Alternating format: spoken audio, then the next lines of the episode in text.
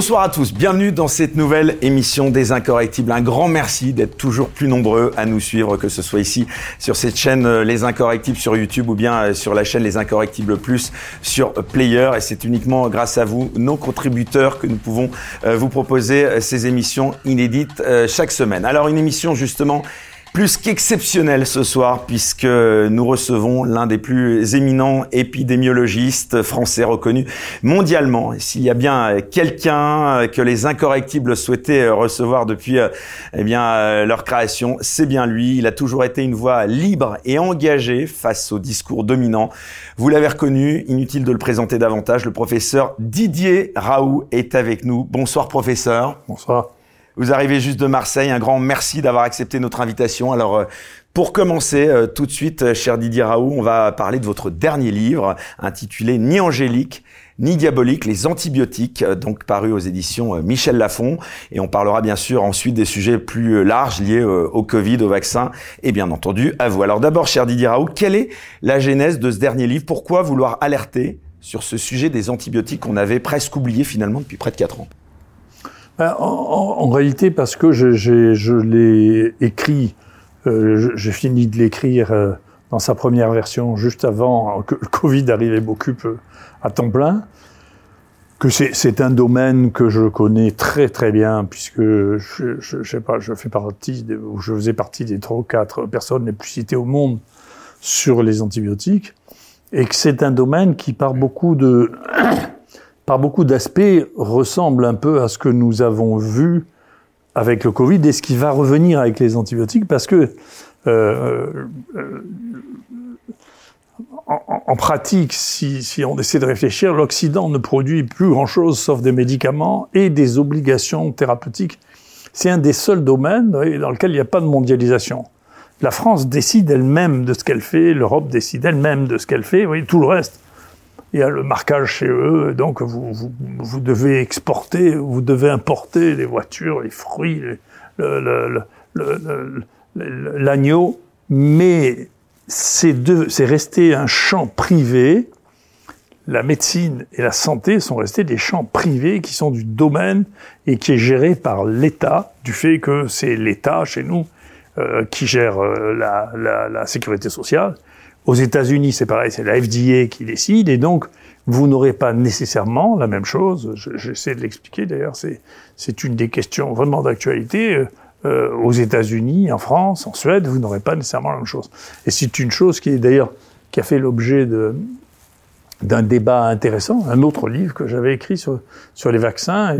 Et, quand euh, déjà la, la, question du politique, c'est maintenant euh, s'empare de la science comme d'une religion, en, disant à chaque fois, moi j'entends des journalistes, des politiques qui comprennent rien du tout à la science, hein, qui disent ça c'est la science, et quand on vous dit par exemple ben, le programme vaccinal de la France, c'est la France, peut-être que demain on sera condamné si on dit mais moi je suis pas d'accord avec ça, et je pense qu'il faut rajouter ça avec le, la, tentative de passage de la loi sur le contrôle euh, de la parole sur euh, les indications gouvernementales, mais il faut savoir que euh, dans les pays de l'OCDE, il y a 23 programmes de vaccination différents. Donc, personne ne tient la, vraie science du programme d'un programme vaccinal, puisque les gens ne sont pas d'accord. Donc aux États-Unis, on vaccine un, vaccin que je trouve très efficace, qui est le vaccin contre la varicelle. Il y a plusieurs centaines de milliers de cas de varicelle en France. En France, on vaccine pas contre la varicelle, je ne sais pas pourquoi. Mais on peut pas dire qu'on connaît mieux la science pour les vaccins que les Américains avec la varicelle. C'est pas vrai. Euh, donc, euh, pour une maladie qui est une maladie sexuellement transmise, comme le, le virus papillomavirus, la France a continué à ne vacciner que les femmes jusqu'à un passé très très récent, alors que c'est une MST et que ça donne des cancers chez les hommes comme chez les femmes. Mais comme la première chose qui a été connue, c'est un cancer féminin, eh bien, il a fallu 20 ans pour que les gens réalisent que c'était pas qu'un cancer féminin. Donc, euh, c'est pas vrai que les décisions politiques sont basées sur la science. Elles sont basées sur toute une série de choses. Et pour les antibiotiques, c'est pareil. Je vous donner un antibiotique, un, un, élément qui, qui, est très commun, qui est très facile à comprendre. Le, les, les médicaments, quand un nouveau médicament arrive, il est discuté avec l'État pour savoir quel est le prix que l'État va accepter de payer pour le médicament, puisqu'il va le rembourser, d'une part, et d'autre part, il va définir quel est le périmètre dans lequel ce médicament peut être utilisé. Et donc pour deux maladies extrêmement fréquentes, hein, qui sont le, les angines et les pneumonies, nous, nous avons dit que les angines, alors que les angines euh, streptocoques, c'est traité par la pénicilline ou l'ampicilline ou l'amoxicilline, et qu'il n'y a pas de résistance. C'est pas vrai. On peut donner, tant qu'on en veut aux enfants, on en donne depuis 60 ans, il n'y a toujours pas de résistance des streptocoques. Mais on a donné une, une possibilité de prescrire de l'azithromycine dans les angines, ce qui n'avait pas de sens biologique, hein, j'en dis parce qu'on peut traiter moins longtemps, mais la preuve euh, réelle que ça suffisait pas de traiter cinq jours avec l'amoxicilline n'a jamais été apportée. Et ça coûte rien, c'est un médicament générique. Eh bien, euh, maintenant, on a une résistance au macrolide, donc au groupe de l'azithromycine qui est de plus en plus importante, alors qu'il n'y en a toujours pas pour l'amoxicilline, pour un choix qui a été fait ici. Mais en revanche, pour le traitement des pneumonies, l'azithromycine n'a pas d'AMM. Ce qui n'empêche pas les gens de le prescrire d'ailleurs, hein, parce que le coût de l'AMM, on n'a pas le droit de prescrire hors AMM, c'est une grande fantaisie. On rappelle l'AMM, autorisation de, de mise sur le marché. voilà. Donc l'AMM, c'est fait pour ça, c'est fait pour délimiter le périmètre de l'indication. Et il faut savoir qu'aux États-Unis, c'est le et dans la plupart des des groupes de, euh, internationaux de maladies infectieuses, le premier traitement des pneumonies, c'est justement l'azithromycine. Mais en France, elle n'a pas l'AMM. Donc tout ça, moi, je veux bien qu'après on m'explique que c'est de la science, mais c'est pas de la science. C'est une décision politique qui tient compte de tout, de l'âge du capitaine, de, de ceux qui discutent ce jour-là, du fait que les gens de la sécurité sociale trouvent que ça coûte trop cher ou pas, cher, pas assez cher. Ça a servi, y compris euh, de manière tout à fait euh, transparente, à financer les partis politiques. Hein. Donc, euh, c'est avec Rocard que ça a commencé. C'était officiel, c'était au JO. Euh, sa, sa, campagne euh, pour euh, les européennes était financée, puisque c'est la seule fois où on a eu la transparence sur le, les financements des industriels euh, pour, pour, pour les, des élections. Et donc, il y avait... Après, ils ont, ils ont dit, on va plus le mettre, on va plus le faire. Mais au moins, on a vu qui payait quoi, qui attendait quoi. Mais l'industrie pharmaceutique, c'était Claude Evin, qui était ministre de la Santé, était le trésorier de Parti socialiste euh, que dirigeait Michel Rocard. Voilà, tout ça, c'est les choses. C'est pas la peine d'être paranoïaque pour voir ces choses-là. Voilà. Et donc, il faut faire attention. C'est des enjeux financiers considérables. Moi, je trouve que pour ça, comme pour euh, d'autres domaines, c'est les discussions et les négociations devraient être filmées quitte à être mises dans un coffre-fort pour pouvoir être sorties s'il y a des ambiguïtés ou des procès. Mais ça peut pas rester entièrement volatile sans qu'on sache vraiment. Et celui qui négociait les prix, c'était Cahuzac. Hein ah oui. oui, c'est la même histoire. Hein. C'est Cahuzac qui négociait ça pour Claude Evin, qui était le trésorier, très rassurant, ça. qui est très, très, trésorier de euh, Michel Rocard. Enfin, et c'est, et c'est marqué dans le, dans, dans, le, dans le journal officiel. Donc tout ça, c'est pas de la paranoïa. Donc, euh, vous savez, euh, les, les, les, les euh, laboratoires, je sais pas, Pfizer s'est condamné 5 à 10 fois par an aux États-Unis. Il y a des millions de dollars d'amende pour euh, euh, pour, pour, parce qu'ils ont euh, financé de manière anormale, et qui des médecins, et qui... Et malgré tout, c'est encore crédible. Oui, et puis, ça leur fait rien, parce que si vous voulez, quand vous demandez à une boîte qui, qui, a, qui a, un chiffre d'affaires de 80 milliards de dollars, vous lui taxez 200 millions, vous savez, ça passe par perte des profits comme personne va en prison à la fin, vous savez, personne n'est allé en prison pour le Vioxx, personne n'est allé encore en prison pour la crise des opioïdes, qui, est en train de faire des ravages absolument hallucinants euh, avec l'Oxycontin, qui est le truc de Pourdou. Le truc de Pourdou, c'est un peu les, mêmes histoires. Ils ont réussi à faire croire que que la, morphine n'était pas addictive. Enfin, il faut y arriver quand même. Hein. Il a fallu financer des congrès sur la douleur entiers, des médecins spécialistes de la douleur pour arriver. Non, non, vous pouvez donner ça comme des bonbons. Les gens ne seront pas. Il n'y aura pas d'addiction quand même. Euh, donc, c'est reproductible. C'est une des rares euh, euh, sources financières autonomes de l'Occident, actuellement. C'est plus euh, l'agriculture, c'est pas au moins pour nous euh, l'énergie, c'est plus l'industrie, et donc c'est le, le, monopole de la décision de, financement ou pas par l'argent de l'État euh, des médicaments, c'est la seule Et c'est des taux de, de, de bénéfices de l'ordre de 30% l'industrie pharmaceutique. Le débat sur les antibiotiques, justement, vous le voyez comme euh, l'une, je vous cite, des intoxications médiatiques et politiques les plus fortes de ces dernières années. Est-ce que vous pouvez nous expliquer pourquoi? Ben, Je vais vous donner un exemple, par exemple, il, qui est c'est un joli exemple parce que le temps a passé. Donc, parmi les dix catastrophes, avant le Covid, hein, parmi les dix catastrophes que redoutait euh, l'OMS, euh, qui, qui, est bien entendu dans la même, dans la même histoire. L'OMS n'a pas de financement en pratique, donc ils vont chercher les financements. Et c'est euh, dans, dans, le monde dans lequel on vit, c'est celui qui finance qui décide. Enfin, faut, faut être un peu réaliste. Là. Donc, euh, le, dans les dix priorités qui, qui étaient des priorités absolues de l'OMS, donc, moi, j'avais écrit, j'avais écrit un article scientifique à ce propos. Ils avaient mis le, la gonocoxie. La gonocoxie, je m'excuse, hein, c'est, la chaude pisse, oui. C'est quoi ça? La chaude pisse. Euh, la gonocoxie, c'est euh, la ch'touille, je sais pas comment vous voulez l'appeler. ouais. Et donc, il dit, voilà, il y a des ch'touilles maintenant qui sont où, où la bactérie, c'est, c'est des raisonnements qui sont entièrement spécieux. On a décidé que, entre nous, la recommandation de l'OMS pour le traitement de cette bactérie, c'est ces trois antibiotiques.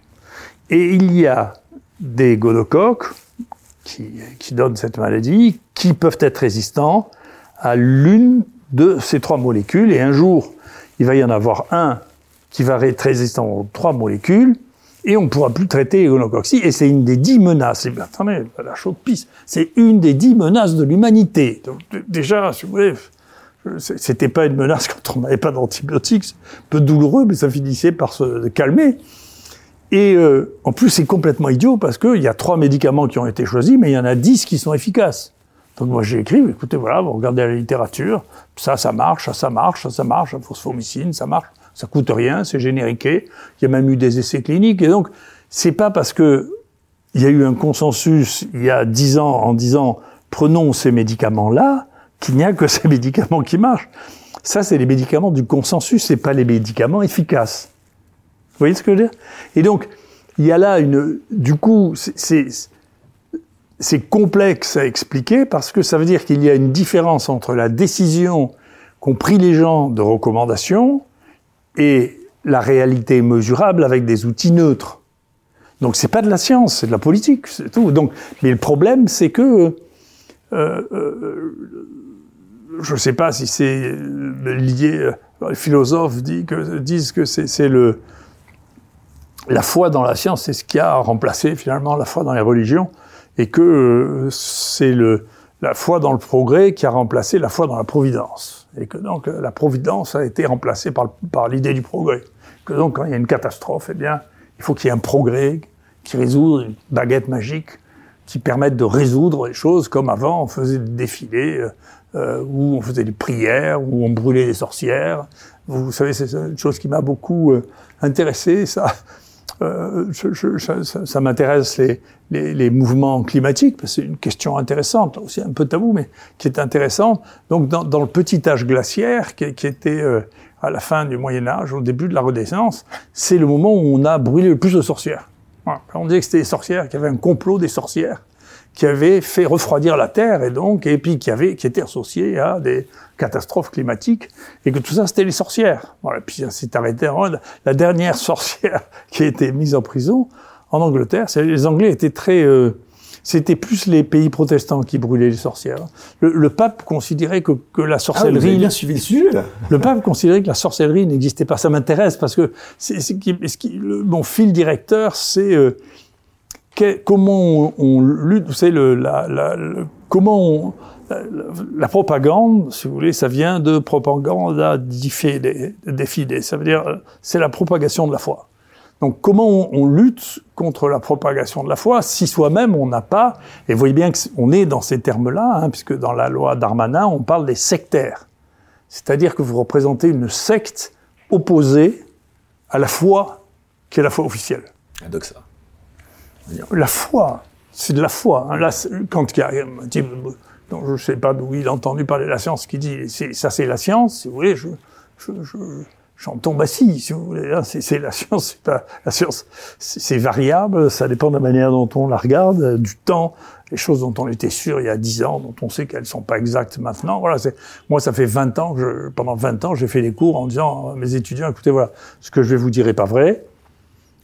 Ça correspond même pas à ce que je crois savoir maintenant. Parce que si je commençais par vous dire tout ce que je crois savoir maintenant, vous comprendriez bien, il faut rien, il faut que je commence par quelque chose. Et ce que je veux vous dire, ça va être une simplification, et donc c'est pas vrai. Et en plus, ce que je vous dis maintenant sera plus vrai dans 5 ans, 10 ans.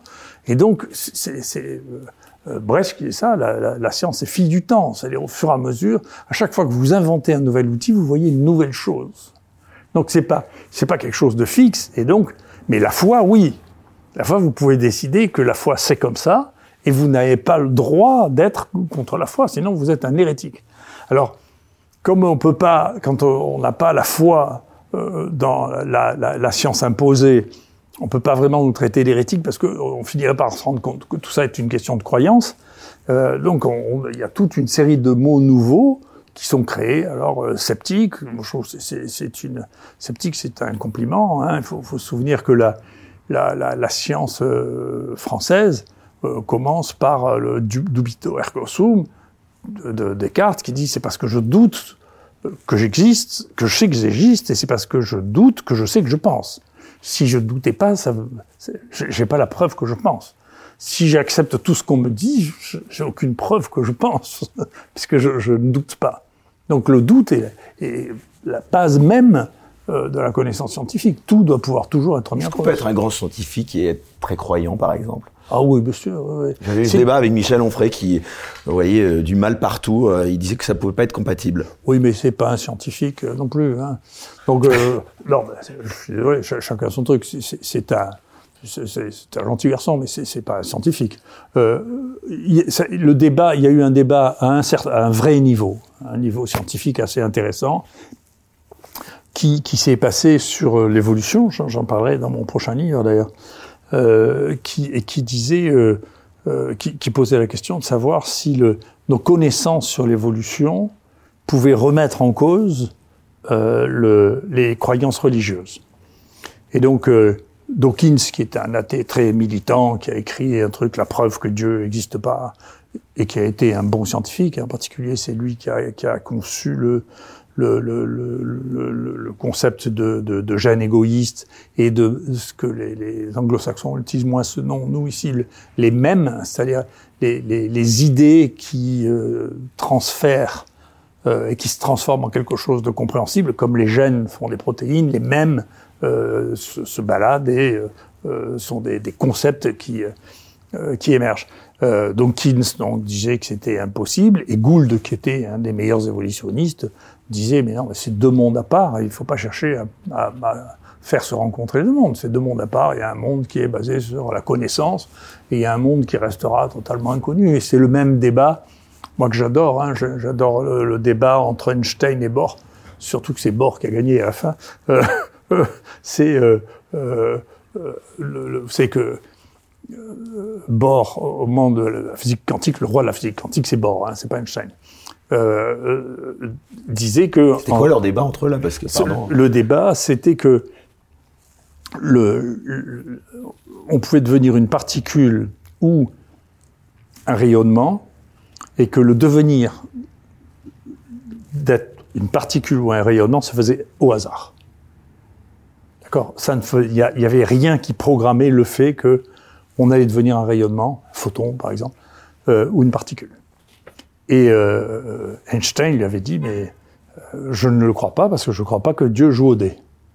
Et Bohr lui avait dit, écoutez, je ne vois pas ce qui vous autorise à dire ce à quoi Dieu joue.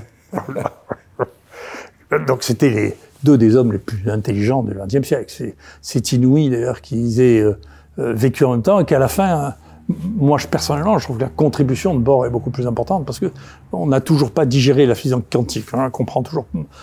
Si, si, si j'essaie de, de, de, de, vous faire euh, expliquer ce qu'est la physique quantique, vous verrez que vous n'y comprendrez rien. Ouais. Je pense aussi. Oui. Et donc, ça a plus d'un siècle et on n'a pas. On sait que c'est vrai. C'est-à-dire que même les, les, dernières expériences qui montrent ça, c'est que la au moment où on regarde la particule ou le rayon, elle est changée par la manière dont on la regarde, ce qui est quelque chose qui est incompréhensible dans notre monde. Ça vient de démontrer maintenant. C'est ce que disait Bohr. Hein. C'était le, grand euh, le paradigme de Schrödinger, hein, du chat de Schrödinger, d'école d'Amsterdam. Et donc, euh, on sait que c'est vrai, mais on ne sait pas comment on intègre ça. Donc, il y a, un trou euh, là de, de, un siècle de compréhension de la physique euh, qui est terrible. Et c'est pareil, moi c'est une des raisons pour lesquelles j'écris les livres, c'est une des raisons pour oui, lesquelles... ce que j'allais vous demander, voilà, c'est quoi le message que vous voulez faire passer avec... Euh, oh, j'ai pas de, de... Vous savez, euh, moi je je suis pas un prophète, j'ai pas de foi, je fais pas de propagande, euh, je, je, ça me rapporte un peu d'argent, mais enfin je vis pas de ça. Et donc c'est mon mon destin, oui, amor fati, vous voyez ça, on ferait pour vous dire ça, oui l'amour de, de, de, son propre destin. Donc mon destin, c'est d'être un enseignant, faire de la science. Et euh, mon destin de professeur, c'est de transmettre ça. Non seulement ça, mais c'est une obligation.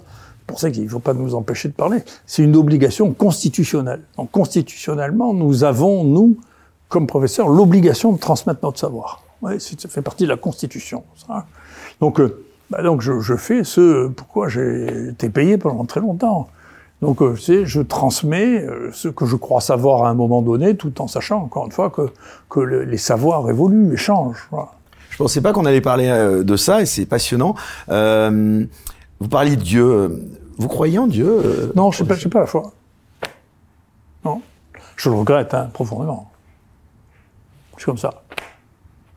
Mais c'est surprenant, en effet, de vous entendre parler autant euh, de, foi, comme vous disiez. Euh, c'est euh, encore une fois, je, le redis, c'est quand on est un grand scientifique, on peut, on peut être croyant, pratiquant, c'est tout à fait conciliable. Ah oui, bien sûr, bien sûr, bien sûr. Alors c'est très, ça dépend. Il y avait des, des études qui ont été faites. J'en ai pas lu récemment, mais il y avait des études qui étaient faites jusqu'à il y a une quinzaine d'années, en regardant le le degré de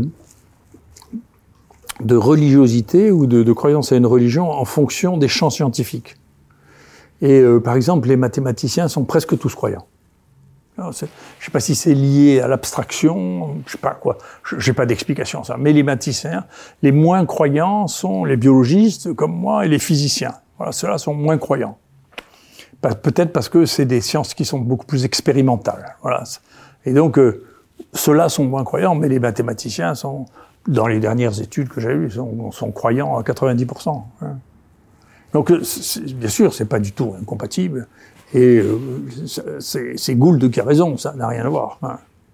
L'idée de qu'il y ait quelque chose de transcendant et que on ne peut pas D'ailleurs, les religions sont des, affaires humaines et des affaires humaines extrêmement anciennes, et donc comme telles sont d'une intelligence absolument remarquable parce que elles disent toutes de toute manière, Dieu est incompréhensible. Donc euh, l'idée que vous allez faire un raisonnement euh, scientifique pour montrer que c'est pas possible que Dieu existe, c'est une idée qui est contraire même à l'idée de religion qui dit par définition les voies du Seigneur sont impénétrables. C on peut pas on peut pas comprendre Dieu. Voilà. Alors, cher Didier Raoult, bien sûr, il y a plein de sujets qu'on va aborder au long de cette émission. De, de, de, vous je, je suis généralement, et je cultive ça, je suis généralement imprévisible. Eh ben, écoutez, c'est parfait. Ça tombe bien dans les incorrectibles, c'est le but. Et nous, on censure rien du tout. Donc, euh, vous êtes tout à fait libre. Euh, je vous propose maintenant de revenir donc sur d'autres sujets, euh, que ceux des antibiotiques. On va évidemment parler du Covid-19, du vaccin et de vous, je le disais. Alors, avec le recul d'abord euh, que nous avons aujourd'hui, j'aimerais qu'on revienne euh, avec vous sur cette période du Covid qui a débuté il y a déjà près de cinq ans. Je remarque qu'avec les crises qui se succèdent, on voit assez peu de personnes finalement faire le bilan de celle-ci. Vous qui avez réfléchi, travaillé sur ce sujet, j'aimerais donc revenir sur cela. La première question que j'ai envie euh, de vous poser, elle est simple, avec le recul. Euh, toutes les mesures qui ont été prises pour faire face à l'épidémie, est-ce qu'elles étaient utiles, justifiées ou efficaces d'après vous?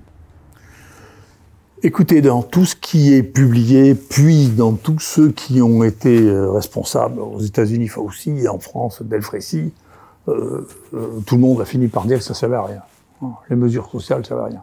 Il y a même plus, il y a les il y a eu un travail qui a été fait par les épidémiologistes des six pays du nord de l'Europe sur toutes les mesures qui ont été prises, y compris la vaccination d'ailleurs, hein, sur le contrôle. Donc vous voyez bien, si, si la vaccination contrôlait le Covid, on n'aurait pas autant de Covid maintenant, plus que ce qu'on en avait en 2020. Donc euh, on, a fait, je sais pas combien, 20 milliards d'injections vaccinales. Donc quand même, au bout d'un moment, faut être un peu réaliste quand même. Le niveau de contrôle, un niveau de contrôle qui est quand même euh, modeste. Et dedans, ils disent en réalité la seule chose qui, euh, qui module euh, les poussées épidémiques, je, je, vais essayer de vous expliquer pour, pour, pour, pourquoi, euh, parce qu'on l'a publié, ça, c'est les, c'est les, les, euh, les saisons, c'est saisonnier. Voilà. Comme les infections respiratoires. Pour des raisons qu'on comprend absolument pas. Hein. C'est, euh, au début, on pensait, parce que on, euh, la, la, science de ça a commencé en Europe, donc on pensait que c'était pendant la saison froide, mais en Afrique, moi que je connais bien, on pensait encore il y a 20 ans qu'il n'y avait pas de grippe en Afrique. Et en Afrique, il y a de la grippe toute l'année et en particulier pendant la saison des pluies. Donc c'est pas le froid, c'est quelque chose d'autre. Mais on ne sait pas quoi. Voilà. Et donc, mais ce qu'on voit, ce qu'on a beaucoup appris, moi j'ai énormément appris parce que euh, je vous ai dit, je, m'intéresse beaucoup à la, la, génétique des microbes, donc ça fait 24 ans que j'en fais ce que personne, il y avait une vraie position française anti-séquence, vraiment, Donc les gens qui faisaient de la séquence en France ont été empoisonnés jusqu'au moment où ils se sont équipés eux-mêmes, ils ont fait eux-mêmes ce qu'ils voulaient. Donc nous, on a fait énormément de séquences, et donc quand est arrivé le Covid, on a fait énormément de séquences. Mais les, les, les virologues, euh, en général, dans le monde, et, euh, et euh, plus particulièrement en France, n'étaient pas accoutumés à faire des séquences. Les seules qui avaient été faites, vraiment, c'était pour le sida. Et on faisait pas. Euh, il y avait même, on peut dire que Pasteur est passé complètement à côté de toute euh, l'évolution de la, de la séquence. C'est comme ça, c'est des, des, des, échéances qui sont ratées, c'est comme ça. Mais du coup, euh, si on regarde les séquences, nous on a fait 60 000 séquences du virus du Covid-19. Donc on peut regarder vraiment, étaler dans le temps, sur deux ans, les deux ans où, où j'ai été, j'ai dirigé ça, 2020-2021. Et donc, on voit que, pour, pour, pour des raisons euh, un peu difficiles à expliquer, une, une épidémie avec un variant, vous vous rappelez que été le premier à parler de variant, et que j'ai eu le ministre de la Santé, après c'est nous la science qui m'a dit il n'y a pas de mutant chez ce virus, quand même à moi en face? J'ai fait de la génomique. C'était qui le ministre? Euh, Véran. De, de, depuis 2020, moi, depuis, 2000, depuis 2000, j'ai fait mon premier génome. Donc il y a un mec en face de moi qui a jamais vu une séquence de sa vie qui me dit, il n'y en a pas. Il y a Bruno Lina, qui était le, le, le conseiller scientifique, euh, virologue, qui dit ça à la télévision. C'est un virus qui mute pas. Un virus ARN qui mute pas, c'est un défi à l'entendement. C'est le preuve qu'on ne sait pas ce que c'est qu'un virus ARN. Il fait une faute tout, toutes les 10 000 bases. Il fait une faute. Bon, c'est pas compliqué. C'est assez mécanique. Et donc, si on regarde ça, on comprend pourquoi. Il y avait un travail remarquable qui a été fait par les vétérinaires. Il y a beaucoup de très jolis travaux qui ont été faits par les vétérinaires pour les virus. En particulier, c'est plus facile. Si vous faites les poules ou les, souris, vous, avez d'abord des populations considérables et puis vous pouvez les inoculer, vous pouvez regarder ce qui se passe. Et donc, une épidémie, en moyenne, ça dure trois mois. Et ça dure trois mois parce que il y a une accumulation. Euh, par exemple, tous les génomes qui sont publiés, y compris les nôtres qui sont publiés, ils sont tous faux. Et ils sont faux parce que les, les virus, c'est pas une molécule unique. C'est une série de molécules puisqu'il y a des mutations tout le temps. Donc quand vous avez, vous avez une mutation qui se produit pas tout à fait au hasard, mais disons au hasard pour simplifier, toutes les 10 000 bases. D'accord? Donc quand vous avez 11 millions de virus, vous avez une expectoration, vous crachez 11 millions de virus. Vous pouvez pas imaginer, ces 11 millions de virus sont pas les mutations au même point. Ils ont des mutations partout.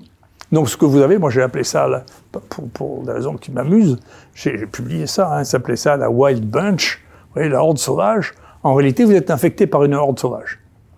Et cette horde sauvage, alors j'avais pas inventé le concept, je regrette, hein, mais il y avait quelqu'un qui avait pensé avant moi, qui avait travaillé toute sa vie sur la rougeole, qui s'était rendu compte qu'il y avait deux mutants quand les gens avaient la rougeole, le mutant qu'on trouvait dans les poumons et le mutant qu'on trouvait dans les organes, et que c'était pas les mêmes. Et pendant un moment, il a pensé que les mutations apparaissaient au cours de l'infection, jusqu'au moment où il a réalisé que non, on était infecté par les deux mutants à la fois. Et qu'en fonction de la proportion des mutants, on faisait des formes viscérales ou on faisait pas de formes viscérales. D'accord? Donc quand vous êtes infecté par le virus de vous êtes infecté par plusieurs virus de Donc quand vous êtes infecté par le virus Covid-19, vous êtes infecté par plusieurs virus du Covid-19. Et on savait ça. En réalité, on savait très bien ça. Simplement, les humains ont un peu différents, un peu de difficulté à faire des analogies. quand on, on, on, a un peu travaillé sur le, les séquences et les génomes du virus du sida. Là, c'est pareil. Quand moi j'ai commencé à demander à mon équipe de faire systématiquement les séquences du virus du sida, la NRS était hostile. Ils voulaient pas qu'on les séquence. Et donc, moyennant quoi, ils sont passés à côté. Vous savez jamais. Eux le font pas, donc ils pensent que vous avez tort de le faire, euh, ou ils sont jaloux. Et finalement, notre projet, qui était d'acheter un, un, deuxième séquenceur automatique, euh, a été validé par le Lévy de l'époque, qui était un type très intelligent, qui a dit laissez Raoul faire un peu ce qu'il veut, parce que c'est, après tout, c'est son idée qu'il le fasse. Et on avait constitué la troisième banque mondiale de, de séquences de HIV. Et le fait de les faire vous-même, avec les machines qu'on avait à l'époque, qui sont beaucoup moins puissantes que maintenant, vous pouviez voir que temps, là, vous savez qu'il y a quatre bases hein, dans l'ARN, de temps en temps, vous aviez pas juste un pic, mais vous aviez un pic et puis un petit pic en dessous. D'accord? C'est ce qu'on appelle les quasi-espèces. Ça veut dire qu'il y a plusieurs virus en même temps. Et que on pouvait deviner, là aussi ça a été l'objet d'une grande bagarre avec la NRS à l'époque, on pouvait deviner donc ça fait longtemps que je me dispute avec ces gens, hein, ne vous inquiétez pas. Euh, on pouvait deviner en faisant ces séquences au début si les gens allaient devenir résistants aux médicaments qu'on leur donnait parce que il y en avait qui avaient déjà la mutation avant même que vous commenciez le traitement. D'accord? Les mutations précèdent l'arrivée du traitement. On vient de faire la même chose, on vient de publier pour la première fois la même chose sur le Covid-19. Donc les mutations existent et ce qui se passe c'est que si vous faites le vous donnez le médicament, chut, vous sélectionnez la mutation et le virus devient résistant. D'accord? Surtout sur les maladies chroniques, bien entendu, comme ça reste là en permanence, HIV, bien, s'il y a une résistance, et que vous voyez au départ, vous avez intérêt à, tout de suite le savoir pour prendre un autre type de médicament qui, qui n'est pas prédit par la séquence que vous avez faite. Donc ça, le fait qu'il y ait des virus différents, on appelle ça des quasi-espèces, c'est-à-dire il y a plusieurs virus de, cette nature-là. Donc c'est des choses, si vous mettiez tout ça en place, si vous voulez, plutôt que de s'affoler, si vous voulez, eh bien vous compreniez très bien. Et tout ça remonte à très très loin, c'est-à-dire ça remonte à l'idée que qui date des, des, années 30 que les les virus sont des biomolécules inertes, si vous voulez, que, que c'est que c'est pas vivant. Alors, il y a eu un débat. Nous, on a trouvé le, premier virus géant. Donc, il y a des grands débats sémantiques pour dire est-ce que les virus sont vivants, sont pas vivants? Moi, je m'en fous. C'est ah, gros comme une bactérie, ça a mille gènes, euh, ça change tout le temps, ça s'adapte. Vous appelez ça vivant, vous appelez ça pas vivant. C'est de la sémantique, ça. C'est pas, rien à voir avec la science. C'est complètement idiot. Oui. Mais il y avait, sur France Culture, il y avait des grands débats pour savoir. Vous aviez des interlocuteurs comme Véran, vous le disiez tout à l'heure, qui vous dit des, des inepties. Euh, vous réagissez comment à ce moment-là Qu'est-ce que vous voulez dire? Vous êtes affligé, quoi, non? Ah oui, oui, mais c'est affligeant. Non, mais ce qui, ce qui est affligeant, c'est pas ça. C'est moi ce qui me, non, non, ce qui me, ce qui m'a le plus surpris dans tout cet épisode. Surpris, je sais pas, parce que je, je, j'arrive plus à savoir ce qui est jusqu'à non jusqu'à quel point j'étais surpris ou ou si je, je, je, je, préfère finalement oublier un certain nombre de choses parce que finalement je, vieillis donc des choses j'en ai vu des, des, gouvernements j'en ai vu des politiques j'en ai vu et des cabinets j'en ai vu j'ai été quand même euh, pratiquement un an au ministère de la santé pour faire un rapport pour essayer de de, de, de gérer ces épidémies j'ai écrit il y a 20 ans enfin il y a 21 ans ah, les présidents qui viennent jusqu'à vous voir à Marseille, il n'y en avait pas beaucoup quand même. Euh, ça, c'est quand même euh, valorisant. C'est quoi, je sais pas, cette époque Ah non, mais moi, j'ai été décoré personnellement par Sarkozy, décoré personnellement par Hollande. Je sais pas, Chirac m'a euh, décoré sur son contingent personnel de la Légion d'honneur aussi. Enfin, je sais pas. Donc, les, les, présidents sont pas. mais là, ils vous décorent. J'ai mangé avec eux. S'intéresser vraiment à votre science, à votre activité. Je, je, je pense qu'il était curieux, oui, de, de, de, de voir ce que c'était et ce que ce qu'on disait, et puis surtout on était les seuls à avoir un équipement capable de faire face à une situation de cet ordre. On était le seul institut euh, de recherche en maladies infectieuses avec des malades. Il n'y en avait pas d'autres. Donc c'était comme Pasteur, mais il y a 150 ans. Pasteur, au départ, il y avait un hôpital à Pasteur. Hein. Puis ils ont fermé l'hôpital, et puis ils ont fermé. Donc moi, j'ai copié un peu le, Pasteur euh, euh, comme il était quand il a été créé, quoi. Vous regrettez de plus y être à l'IHU Oui honnêtement C'est pas, je me pose pas la question comme ça, si vous voulez. encore une fois, hein, je, je, vous ai dit ça. à mort euh, il faut aimer son destin. Euh, D'abord, on n'est pas éternel. Euh, on fait ce qu'on doit faire, et euh, ce qu'on construit, ça dure ce que ça dure. Si vous voulez, je, je suis pas je me pose la question, comme, comme, comme tous les gens qui ont cette nature un peu stoïcienne, hein, qui est d'avoir de, de, d'avoir l'estime de moi-même et de me dire, écoute, bon, ce que tu as fait pour le mieux de ce que tu étais capable enfin, quand c'est le fruit de, de décision politique, ça peut être un petit peu rageant quand même, non? Enfin, on se dit pas, on est victime d'une injustice. Vous savez, euh, parmi mes maîtres, je dis souvent ça, parmi mes maîtres, euh, il y a Sénèque, que j'adore, hein, qui est un génie absolu, aussi bien de la, de la, de la littérature que de la, philosophie, euh, et euh, euh qui, qui, qui, s'est mêlé à ses dépens hein, de la politique. Et lui, l'équivalent de son président, l'empereur, c'était Néron quand même, hein, donc il était plus embêté que moi quand même. Hein. Donc, euh, vous voyez, c'est quand même plus difficile. Ah, Néron, Macron, ça peut se défendre. oui, mais enfin, je pense que Néron, c'est quand même. Ouais, c'est un autre niveau. C'est un autre niveau. Je suis d'accord. Donc, euh, rester un philosophe et continuer à penser, si vous voulez, réfléchir et euh, mettre les choses en place avec euh, une situation qui était d'une complexité aussi énorme. Le confinement, finalement, ça a servi à rien. En si. tout cas, jamais personne n'a montré que ça servait à quelque chose. Non. Et vous, vous savez, là aussi, ça me, j'ai dit ça dans une autre émission, mais enfin, je peux me répéter. C'est très intéressant. J'espère, je, je suis pas sûr. Hein. La France, c'est une dé démocratie un peu approximative. Hein. C'est pas une vraie de vraie. Euh, mais l'Angleterre et les États-Unis, c'est des vraies démocraties. Ils ont inventé une forme de monarchie constitutionnelle et de démocratie. C'est bon, vraie démocratie. La Suisse aussi. Voilà, c'est des vraies démocraties. Ils ont l'habitude de débats contradictoires. Et vous êtes quand même resté en France. Vous n'avez pas été aux États-Unis. Oui, oui, oui, oui, oui, oui. Non, non, non. Puis ma femme ne voulait pas de manière, donc j'avais pas le choix. Ma femme ne voulait pas du tout vivre aux États-Unis, avoir des enfants américains. Je suis d'accord. Je, je, je... Et puis, encore une fois, les, les gens passent. Et puis, de quoi vous étiez parti? Non, ben on parlait euh, donc des décisions, euh, démocratie, euh, les pays étaient. Voilà. Si vous voulez, donc on, on, voit se dérouler deux choses que moi, moi je vous suggère de regarder parce qu'elles sont très intéressantes. En Angleterre, quand même, il y a Boris Johnson qui est en train de justifier, d'essayer d'expliquer toutes les décisions qu'il a prises, qui s'est excusé. Nous, on n'a pas vu encore s'excuser, hein, par Delfrécy, mais c'est pas un politique. Hein. Mais c'est bien. Moi, je lui ai écrit à Delfrécy, écoute, je, je suis content que tu sois d'accord avec moi. Maintenant, c'est bien. Maintenant, d'accord. Et moi, je, moi, je dis ça il y a trois ans quand même. C'est même la raison pour laquelle moi je suis sorti du conseil scientifique, c'est parce qu'il a dit euh, le conseil scientifique va enterrer le confinement. Je dis tu n'as pas de base scientifique pour dire ça, donc c'est d'une décision politique. Moi j'ai rien contre les décisions politiques, mais je ne veux pas servir de caution à une décision politique parce que je ne suis pas un politique, d'accord? Je suis d'aucun parti, je suis, je suis personne du tout. On n'a jamais essayé de vous, de vous prendre. Oh, si, si, si. Mais en tout cas, je fais pas, droite, de, je, je fais pas de politique si, si, si, vous voulez, je, je, je, je faites pas de politique. Je fais pas de politique. Si une fois les gens m'avaient demandé euh, vraiment fondamentalement euh, qu'est-ce que tu fais, je lui dis voilà si tu, je, ne sais pas si vous connaissez l'histoire romaine et l'histoire de Byzance, mais euh, comme euh, on pourrait le remplacer sur les courses de chars, si vous voulez, qui on pourrait remplacer ça pour les équipes de foot, vous voyez.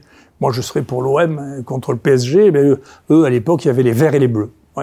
Donc moi, j'ai un côté à moi qui est le côté de la guerre. Mes parents étaient des grands résistants. Euh, moi, j'ai été élevé dans cette idée-là, l'idée d'associer la grandeur, de l'indépendance. Vous êtes un résistant. Vous vous considérez comme un résistant ou pas?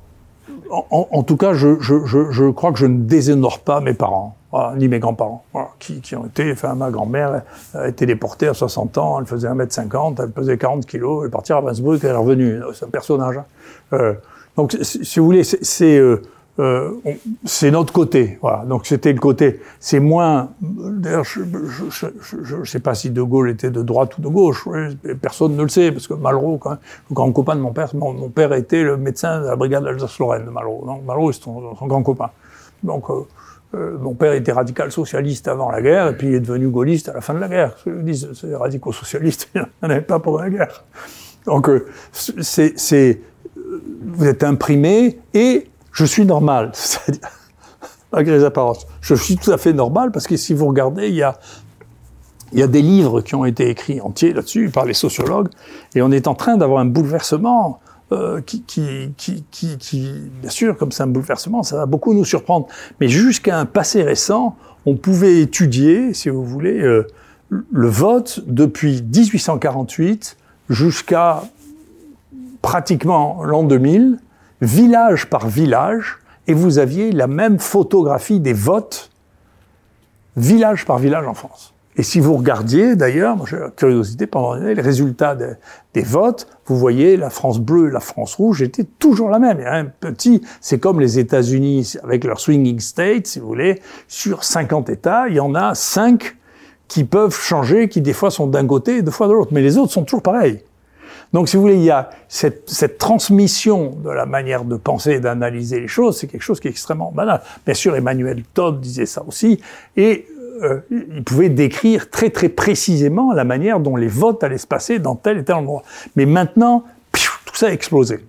Et donc, qu'est-ce qui va se passer? Donc, euh, bien sûr, le, Front National est une nouvelle euh, donnée, et les partis nationalistes en général sont des, une nouvelle donnée un peu partout en Europe. Hein, c'est quelque chose de nouveau.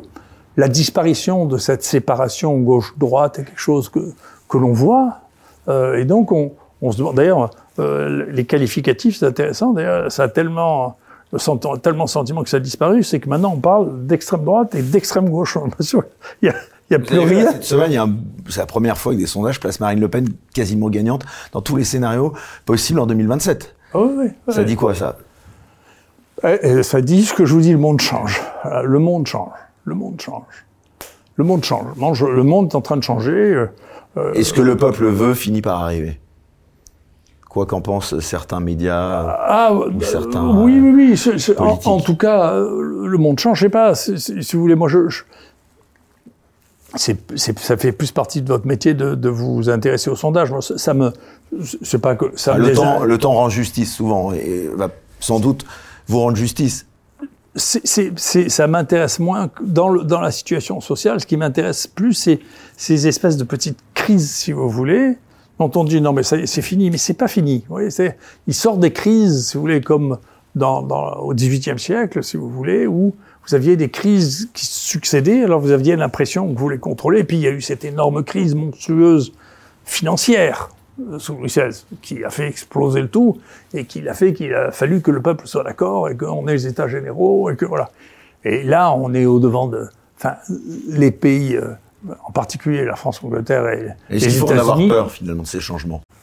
Ah moi, je, c'est la question. Je sais pas, j'en sais rien. C'est une question de journaliste. Ça, la peur. C'est pas. C'est pas. Bah, on va parler de la peur non, justement. C'est les.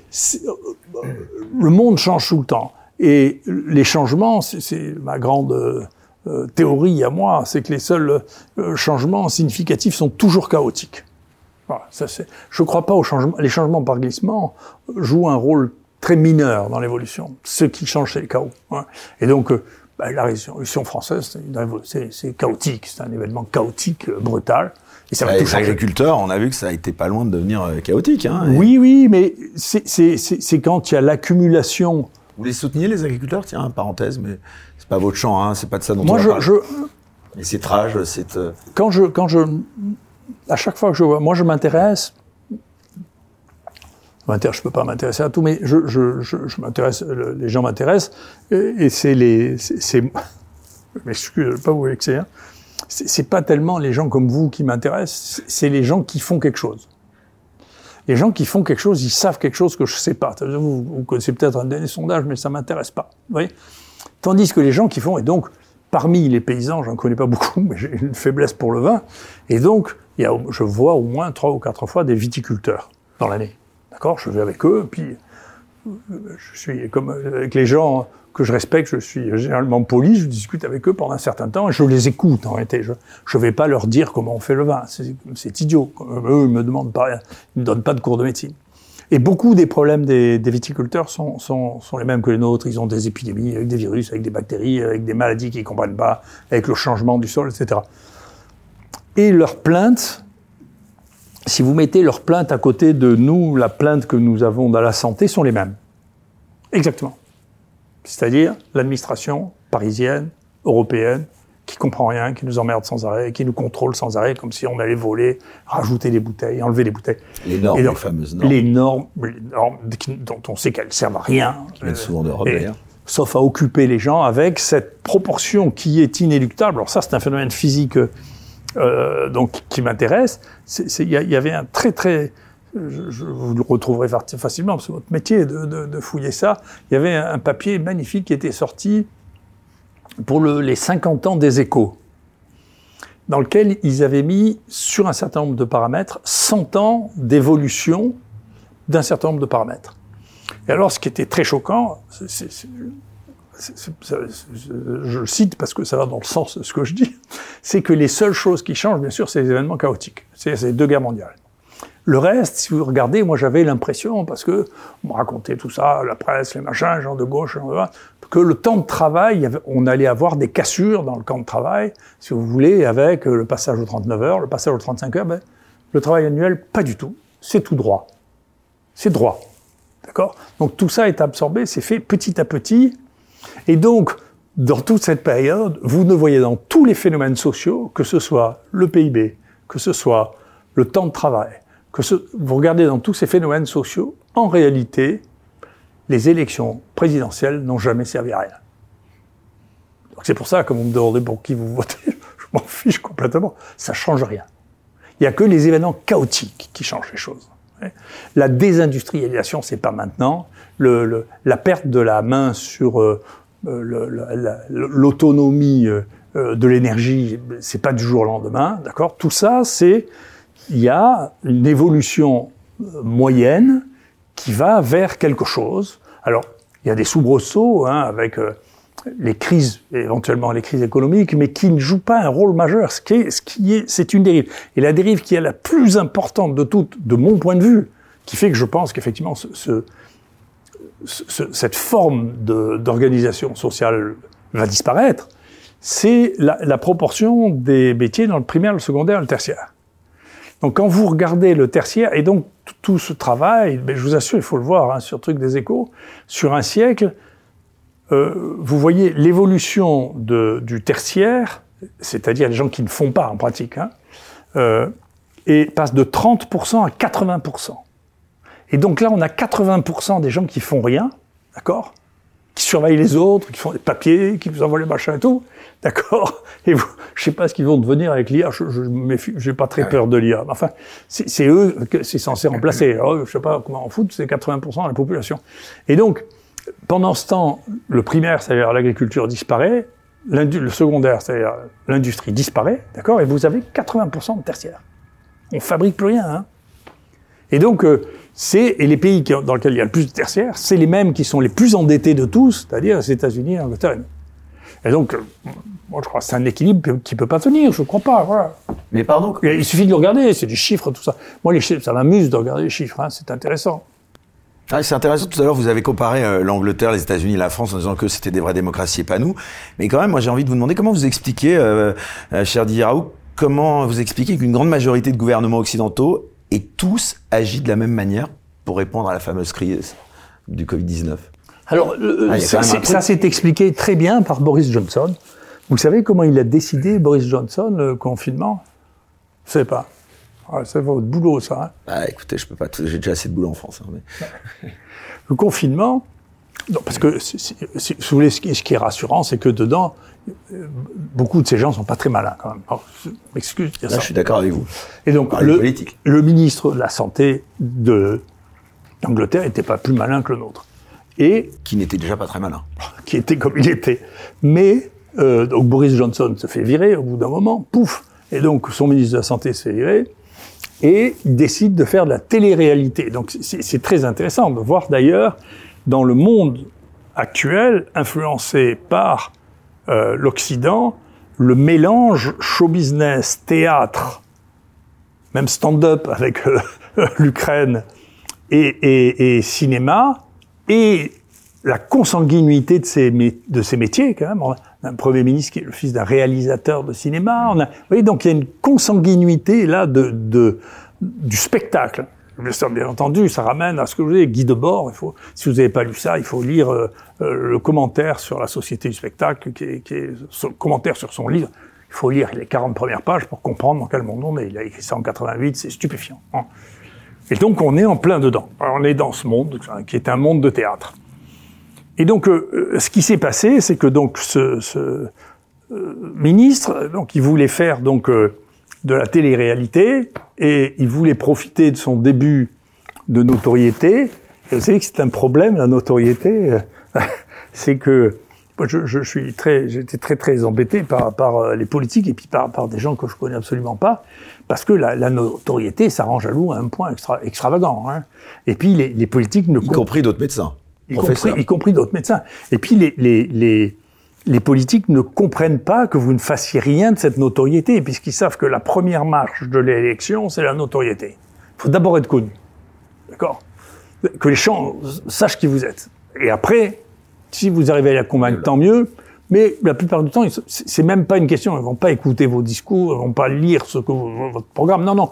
Déjà, il faut qu'ils connaissent leur, votre tête et que connaissent votre nom. Et quand ils vont choisir un bulletin, ils sachent ah, oui, lui, je le connais. Ou elle, je la connais. Et donc lui, toujours dans sa quête de notoriété, il dit tiens, comme moi, mais avant moi, je, vais faire mon autobiographie. Et donc, euh, comme il ne savait pas écrire, il a demandé à une journaliste en disant euh, Je vous donne tous mes mails, tous mes SMS, mais bien sûr, c'est confidentiel. ce qui montre jusqu'à quel point il était idiot, quand même, hein. parce que donner tous ces, toutes ces informations un journaliste en disant c'est confidentiel, c'est quand même un, sommet, si vous voulez, de la bêtise. Et bien entendu, la journaliste, elle était, elle a pris tout ça et elle a publié.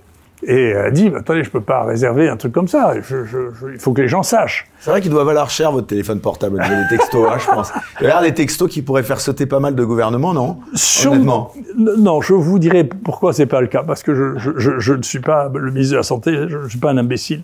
Pas tout, enfin, pas sur ce domaine-là. Il y en a d'autres sur lesquels je, ne comprends rien du tout, bien sûr. Mais du coup, elle publie ça et elle publie la manière dont Johnson a décidé du confinement. Et il a décidé du confinement en discutant avec son ministre, en disant, mais euh, quel argument on a? Tout puis Boris Johnson dit à la fin, écoutez, on va confiner parce que euh, ma copine qui est première ministre d'Écosse a décidé de confiner, et moi je ne veux pas aller contre elle, et donc on va confiner nous aussi. Et donc après, tous les pays d'Europe se sont mis à imiter les uns les autres. Le suivisme, c'est un, un des éléments majeurs des politiques. Parce que chaque politique se dit, mais après, si, si à fin il y a un drame, il dit, non, mais regardez, lui, il a fait pareil, il a fait pareil, il a si tout le monde s'est trompé, oui, c'est pas très grave.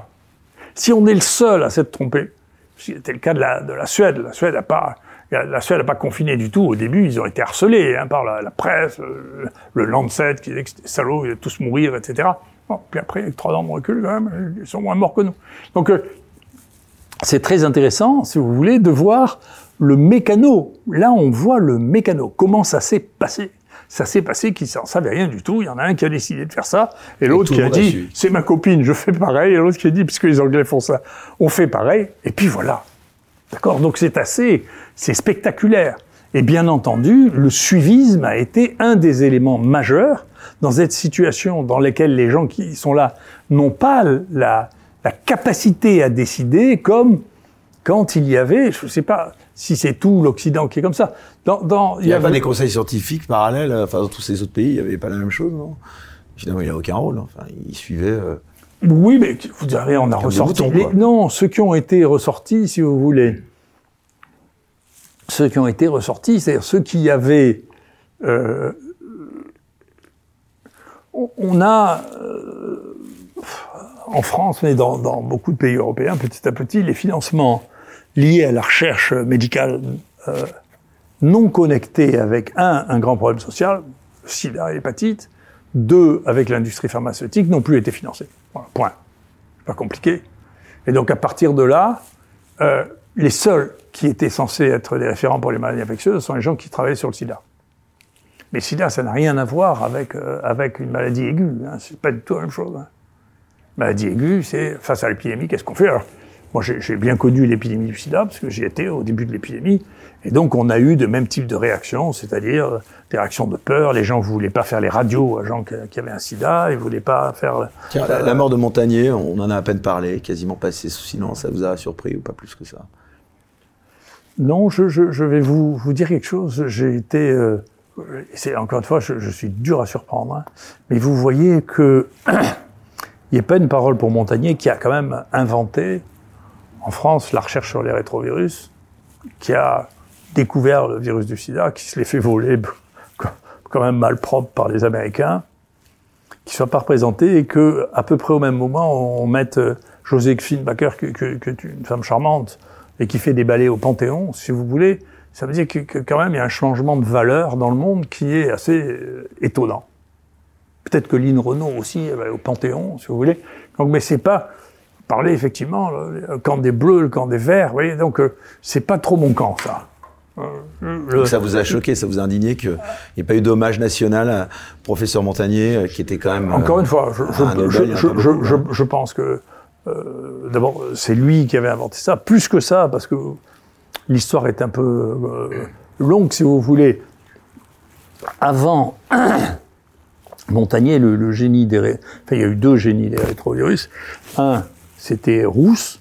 Rousse avait inventé que en prenant, euh, en piquant le cancer du sein des souris, il injectait ça à une autre souris, ça lui filait un cancer du sein. Bon.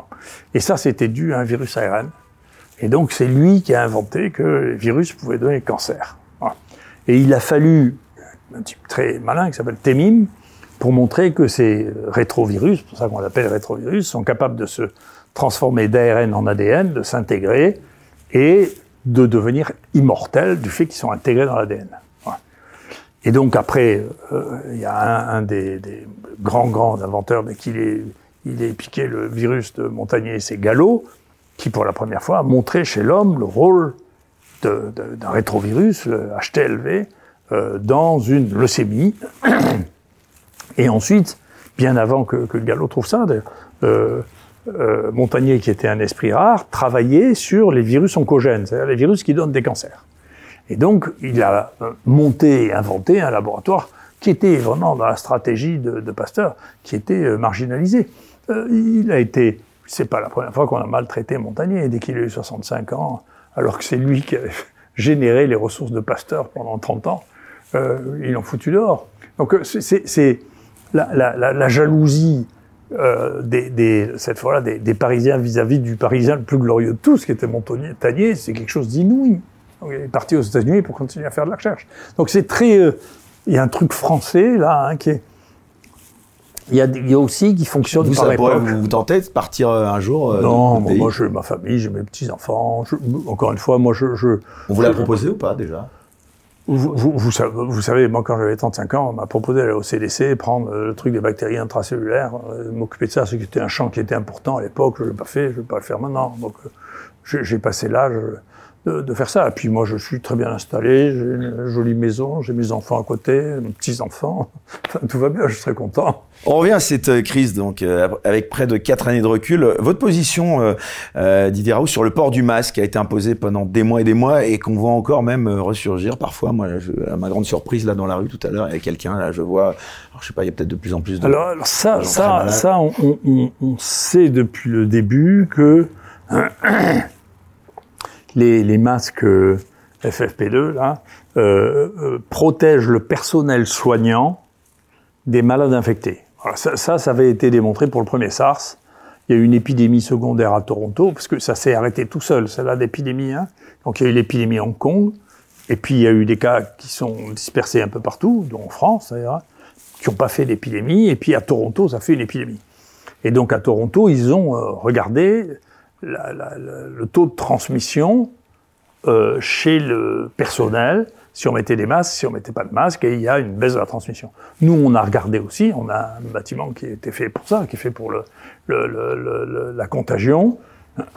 Le niveau de contamination du personnel soignant de l'IHU n'était pas supérieur à ceux des gens qui étaient, qui voyaient pas de malades.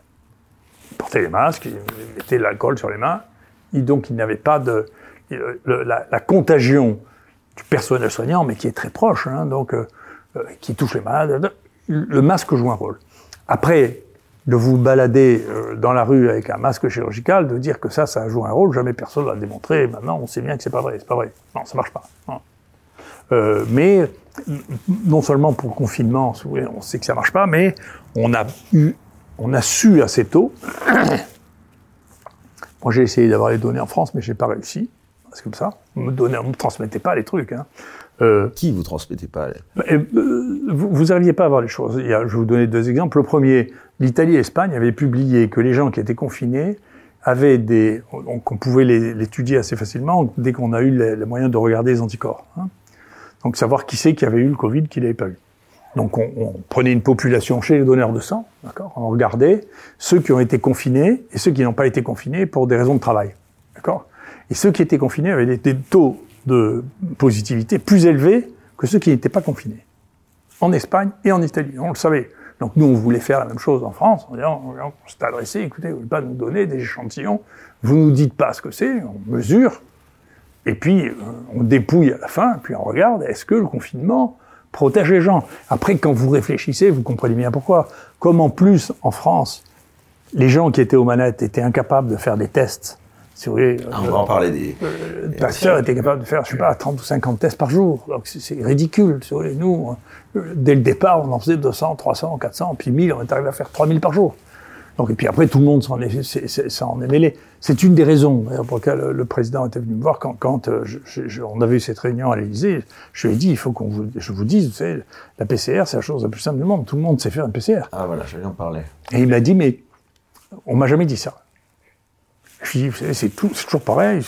Quand vous connaissez la séquence, nous, la séquence, dès, qu'elle a été publiée euh, par les Chinois, on a regardé, puis en plus, les Allemands, tout de suite, ont choisi des amorces, ils ont testé, très bien, donc on a pris les mêmes, et puis on a commencé à tester tout de suite. On a testé, dès que les Français ont été rapatriés du Han, ils sont arrivés à Marseille, et puis nous, on a testé, on a fait 200 en deux heures, et puis on l'a rendu.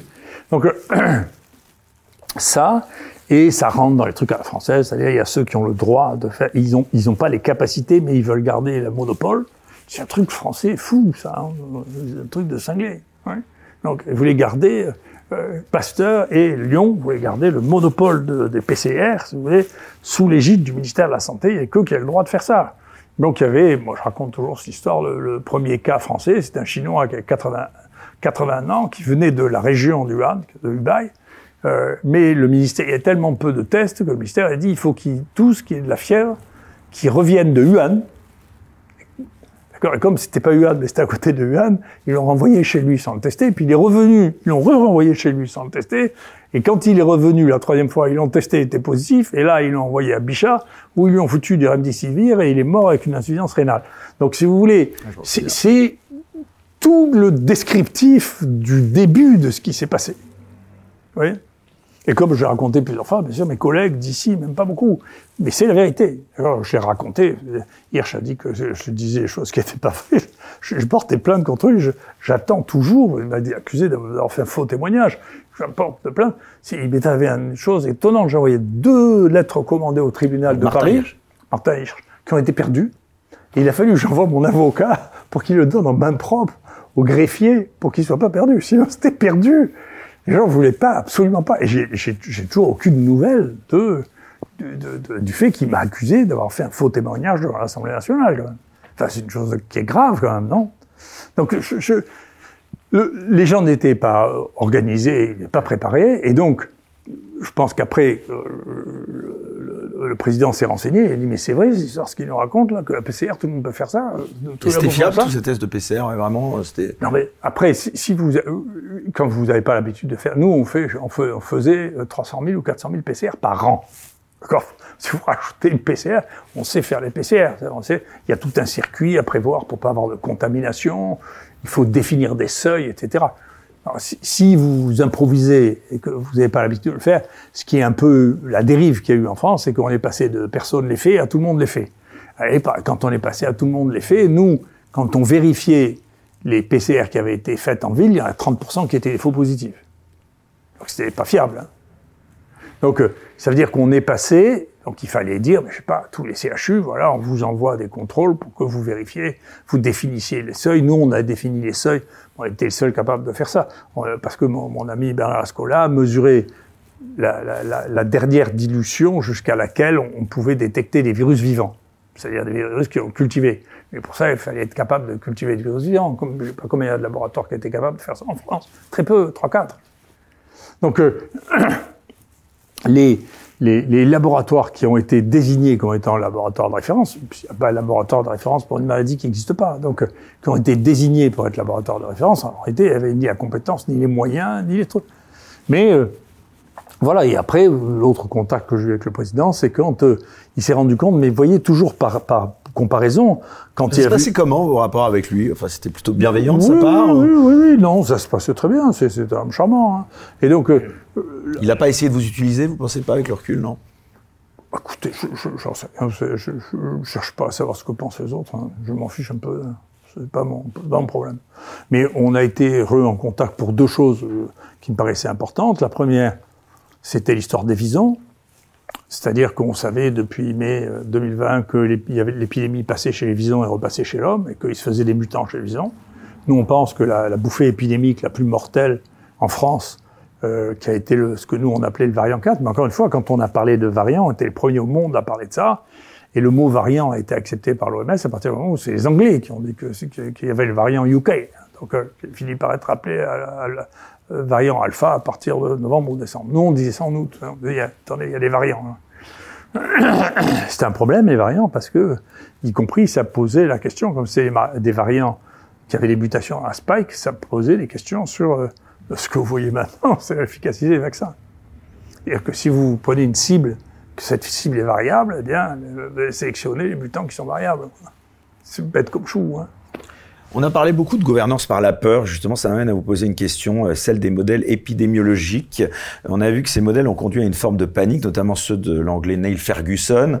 Euh, qu'est-ce que vous pensez, euh, professeur, de ces modèles, mais aussi de cette modélisation en général, parce qu'il y en a encore qui ressortent. Bah, lui, je pense que, vous voyez, dans le bas Moyen Âge, en Renaissance, on l'aurait brûlé. C'était probablement une assez bonne idée, parce que, si vous voulez, ça fait ça fait cinq fois de suite qui, qui prédit des, monstruosités avec euh, la vache folle, euh, centaines de milliers de morts.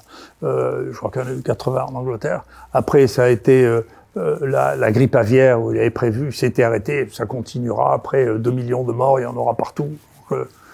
c'était un fantasme. Après, ça a été H1N1. Là, ça a été. Et donc, il fait des modèles et ces modèles entrent en, en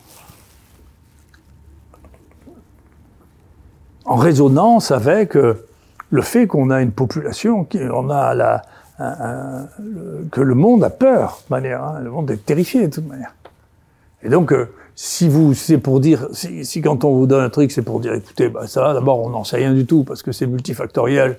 Et le mieux, c'est de faire ce qu'on sait faire d'habitude, c'est-à-dire soigner les gens et d'essayer de, d'avoir du bon sens, de, d'avoir des espaces pour faire des trucs. Mais vous savez, du temps de H1N1, après, le, le, le, les, les, gens du, du, gouvernement de Sarkozy, sous l'époque, ont été moins agressifs avec moi, mais moi je disais pareil que c'était déraisonnable. C'est-à-dire que on n'avait rien d'intermédiaire entre pas de lit d'hospitalisation et 700 lits à Marseille. Hein.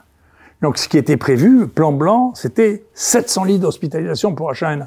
Et on, nous on savait, parce qu'on avait vu ce qui se passait en Nouvelle-Zélande, qui est en situation inversée, que pour une population d'un million d'habitants, il nous fallait à Marseille avoir 10 lits pour ça. Donc on dit, maintenant réservez-nous 10 lits spécifiquement pour ce qui était une bataille homérique avec, euh, avec les hôpitaux, pour qu'on ait 10 lits pour ne faire que ça, qu'on les mette pas n'importe où, les malades, dans le, dans le truc. Et effectivement, on n'a jamais eu besoin de plus de 10 lits. Mais donc, il n'y avait rien d'intermédiaire entre pas de lits et 700 lits. Donc, il y avait, c'était géré comme s'il y avoir une bombe atomique sur Marseille. Oui.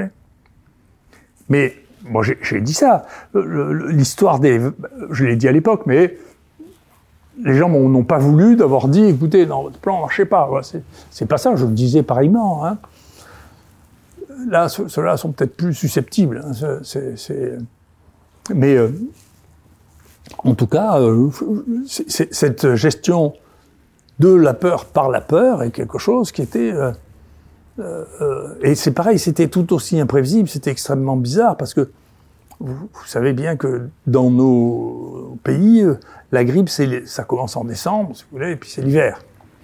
Là, la, la, grippe H1N1, elle a commencé en juin, elle a eu une espèce de pic en automne, et il n'y a pas eu de cas en hiver. S'il y a un scientifique capable d'expliquer ce machin, je, serais ravi, parce que moi, ça fait des années que j'essaie de comprendre quoi que ce soit à la saisonnalité, j'y comprends rien.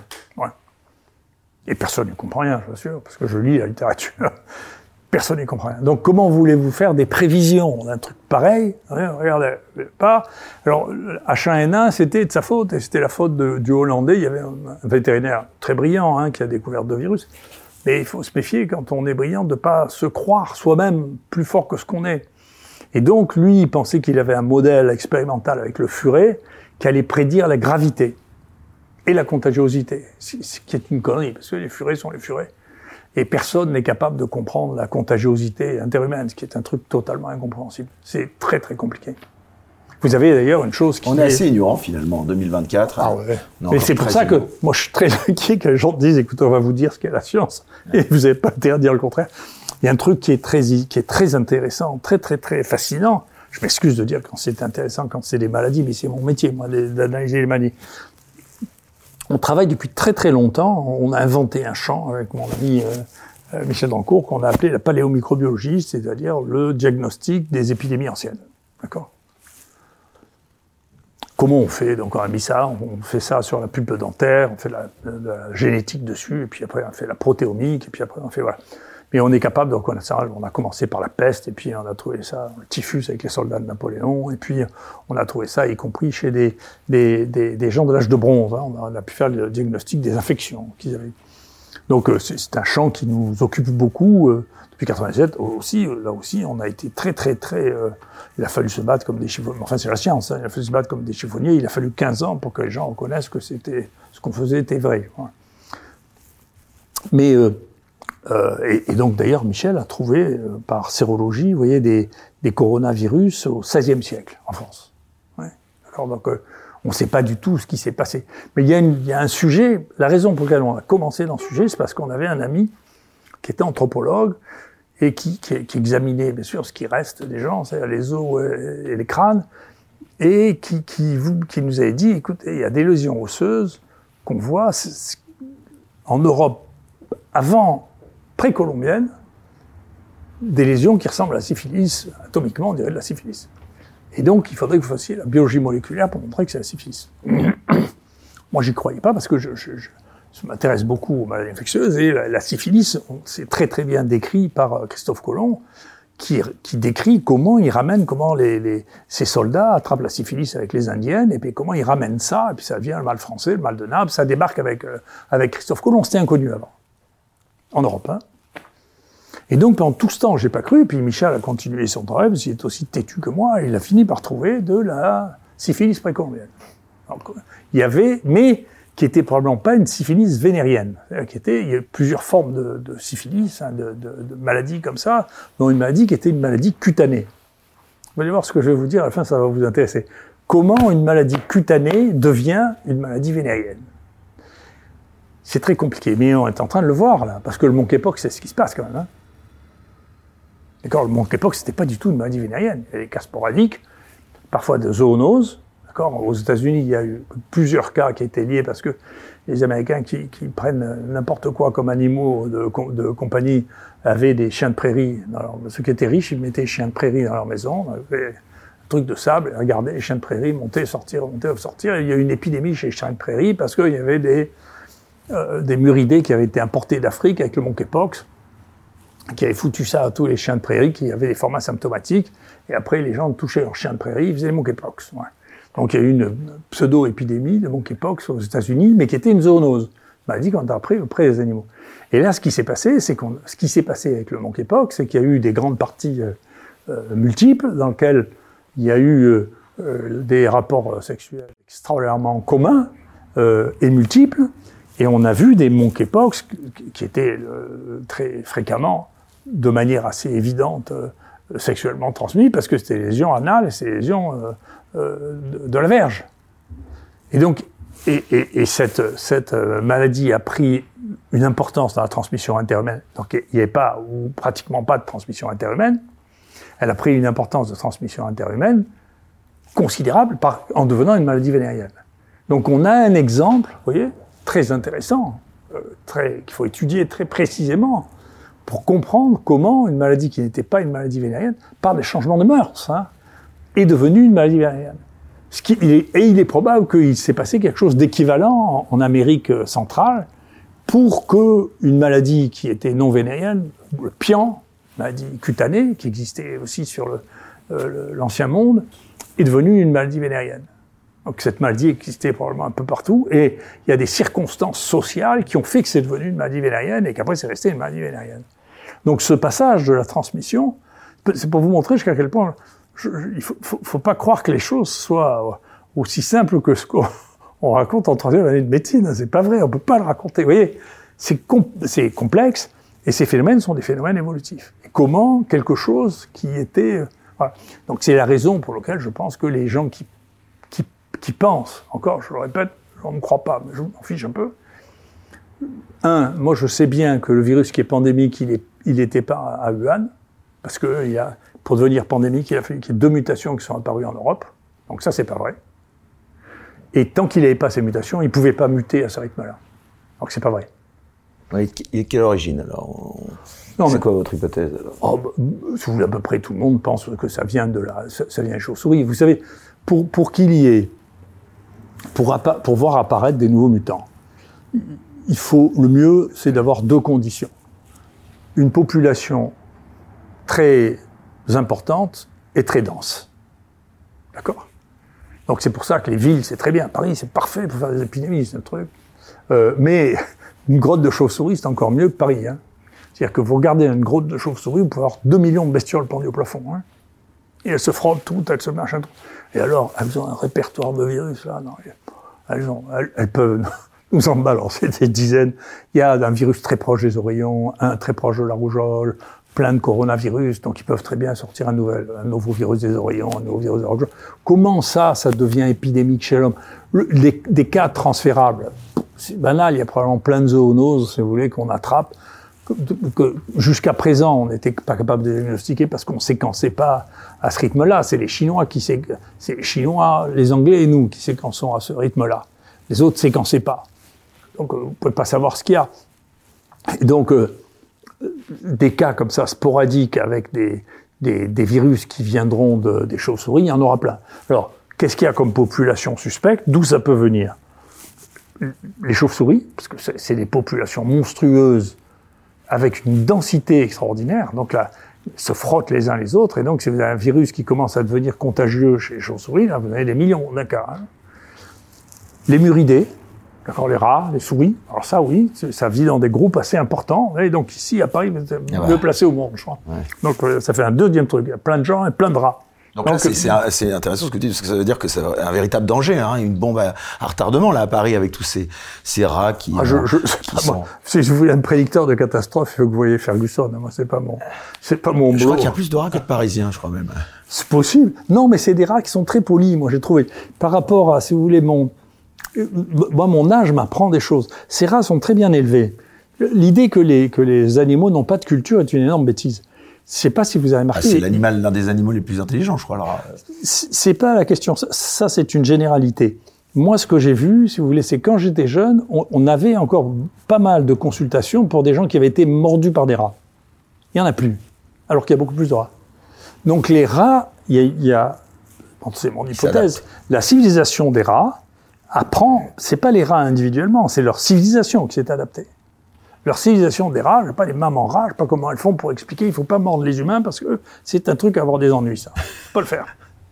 Si, s'il y a un gosse qui est mordu par un rat, vous allez voir, ça va sortir dans le parisien, le machin, tout.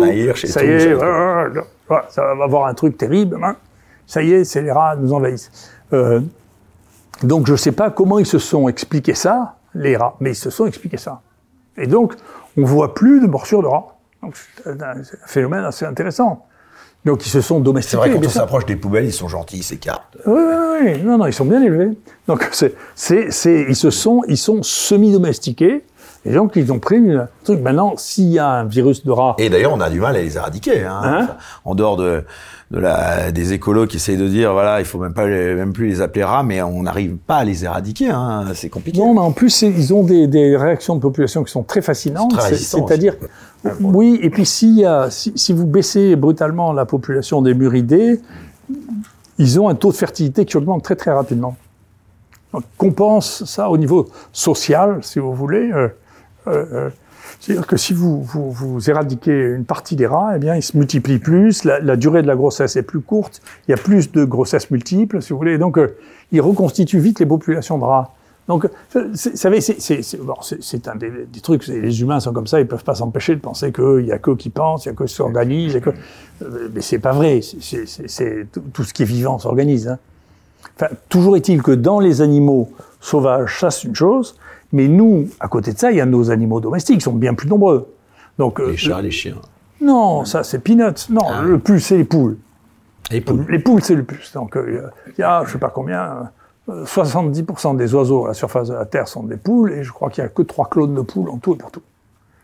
Et donc, ça, c'est euh, les poules. Et d'ailleurs, c'est- là que, enfin, alors là, elles sont pleines de bestioles aussi, coronavirus, euh, les, les, les, les- les virus, mais généralement, pour ce qui a été de, des virus, très souvent, il y a un passage qui se passe, euh, passage intermédiaire, un autre intermédiaire, ça a souvent été le porc. C'est souvent en Chine d'ailleurs parce que les élevages de poules et de, de porcs sont souvent communs. D'accord? Et donc, pour la grippe, ça a souvent été ça, c'est il y a des remaniements avec multiples virus de la grippe de la poule. Il y en a un qui passe chez le porc et pof, du porc, il passe chez l'homme. Voilà. Donc, euh, souvent, c'est comme ça. Les passages, on l'a vu d'ailleurs, hein, de la grippe aviaire directe à l'homme, en réalité, ça, ça passe pas, pour l'instant. Donc, les poules, c'est énorme. Les poules, ça a été effectivement les facteurs de, de bactéries résistantes aux antibiotiques, ça a été les poules, les poules et les porcs, parce que les antibiotiques, ça défile. Hein. Euh, c'est pas les enfants qui ont fait les, les, les, les résistants. Et par exemple, je vous dire une chose aussi pour vous montrer jusqu'à quel point vous êtes ignorant. Mais je pense que c'est dans mon livre de. Non, mais c'est bien Mais parce je- que. j'en fais euh, totalement. Mais euh, non, mais c'est bien je parce que, parce Non, que non, mais ça, ça veut dire que dans cinq minutes, vous serez sur au moins un point moins ignorant. ignorant. Merci, Ah, c'est une chance, oui. c'est à ça que je sers, oui. Si vous demandez euh, aux femmes la fréquence des infections urinaires, la fréquence des infections urinaires, c'est effrayant. Un cystite, c'est effrayant. D'accord? Jusqu'à présent, un cystite, euh, l'explication des cystites, des explications approximatives, on voyait bien qu'il y avait des circonstances dans lesquelles les gens avaient mais on, on a dit, écrit et, et enseigné, moi j'ai enseigné ça pendant 20 ans, que les urines étaient stériles, ce qui est complètement faux. On avait mis un seuil de détection des bactéries à 100 000, donc tout ce qui était en dessous de 100 000, c'était considéré comme stérile. Mais c'est pas vrai, les urines ne sont pas stériles. Il y a des bactéries dans les urines. Comment elles viennent là? Elles viennent en passant directement de l'intestin dans, dans, dans la vessie. Et quelles sont celles qui euh, vont donner des infections urinaires? Eh bien, ce sont, on le sait depuis très longtemps, hein, c'est les qui sont d'origine aviaire, qui viennent des oiseaux, qui viennent des poules en pratique. Donc les infections urinaires, et il y a une énorme épidémie, vous savez pas, c'est une épidémie qui est extrêmement commune. Il y a une énorme épidémie de cystite en France qui a duré plusieurs années, qui était due à un clone unique, donc une souche unique, d'accord Qui était une souche aviaire, et donc il y avait une source unique, et cette, euh, souche était une souche qui était un agent d'épizootie, c'est-à-dire d'épidémie chez les poules, et qui était résistante, du coup. D'accord? Parce que les poules bouffent des antibiotiques pour en bouffer, elles en bouffent beaucoup. Tandis que les staphylocoques dorés, ça c'était les porcs. Donc c'était une épizootie des porcs. D'accord? Donc, euh, si on vous dit, vous savez, l'infection urinaire, c'est- en réalité, c'est une zoonose qui est due à une épidémie chez les poules, ça va faire drôle aux gens quand même, parce que c'est pas ce qu'on a expliqué depuis des décennies. D'accord? Ce qu'on a expliqué, d'ailleurs, ça tenait pas debout, ça n'a pas de sens. D'accord? Mais au moins maintenant, et ça c'est la génétique, pareil. C'est pour ça que passer à côté de la génétique était une folie. C'est la génétique qui a montré que c'était les mêmes. C'est pareil, ils ont eu la même chose en Angleterre. Nous, en France, ça représentait jusqu'à 25% des infections urinaires en France, étaient dues à un clone simple. Nous, on a trouvé, premier en Europe, la première épidémie de, de, de- de- d'infection urinaire à entérocoque, qui est aussi une bestiole qu'on trouve chez les poules, si vous voulez, et qui était focalisée à Marseille dans une zone, euh, dans, trois ou quatre arrondissements. Marseille, et c'est un, arrondissement dans lequel on, met les poules d'un élevage. Après, quand on a essayé d'avoir les poules, le malheureux vétérinaire qui est allé, il a, il a failli prendre des coups, donc il est revenu. Donc on avait l'évidence épidémiologique, mais on n'a pas pu avoir les poules pour le- l'isoler des poules. Mais comme la même épidémie avait été décrite au Vietnam, voyez, donc euh, on, sait que là aussi, si on surveille le- la, fréquence des microbes, on voit de temps en temps, on avait vu que c'était clonal, puis on avait fait le génome, etc. Donc il y avait un clone qui circulait. Et comment voulez-vous, de toute manière, imaginer qu'il y a une épidémie d'infection? Les, les femmes ne peuvent pas se transmettre l'une l'autre une infection urinaire, c'est pas possible. Donc comment voulez-vous que ça se passe, ça? Il faut bien que ça vienne de l'extérieur, vous voyez? Alors, professeur Raoult, Donc vous ignoriez ça. je l'ignorais totalement, je le Ah, confesse oui. bien volontiers. Très bien. Euh, on va pas évidemment s'empêcher de vous parler de ce sujet évidemment euh, si sensible de l'hydroxychloroquine, hein, puisque c'est un débat qui a passionné les Français, même euh, au-delà des frontières. Euh, comment vous expliquez l'acharnement qu'il y a eu sur l'hydroxychloroquine aujourd'hui? Euh, Que dit la science sur ce sujet?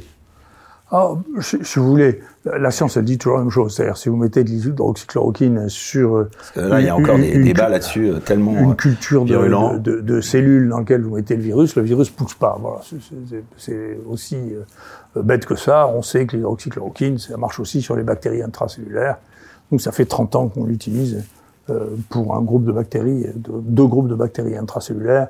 Euh, bien sûr, ça marche sur le paludisme, euh, qui, qui lui aussi a une multiplication intracellulaire. Donc, euh, si vous voulez, c'est pas les premières bestioles sur lesquelles il y a une efficacité.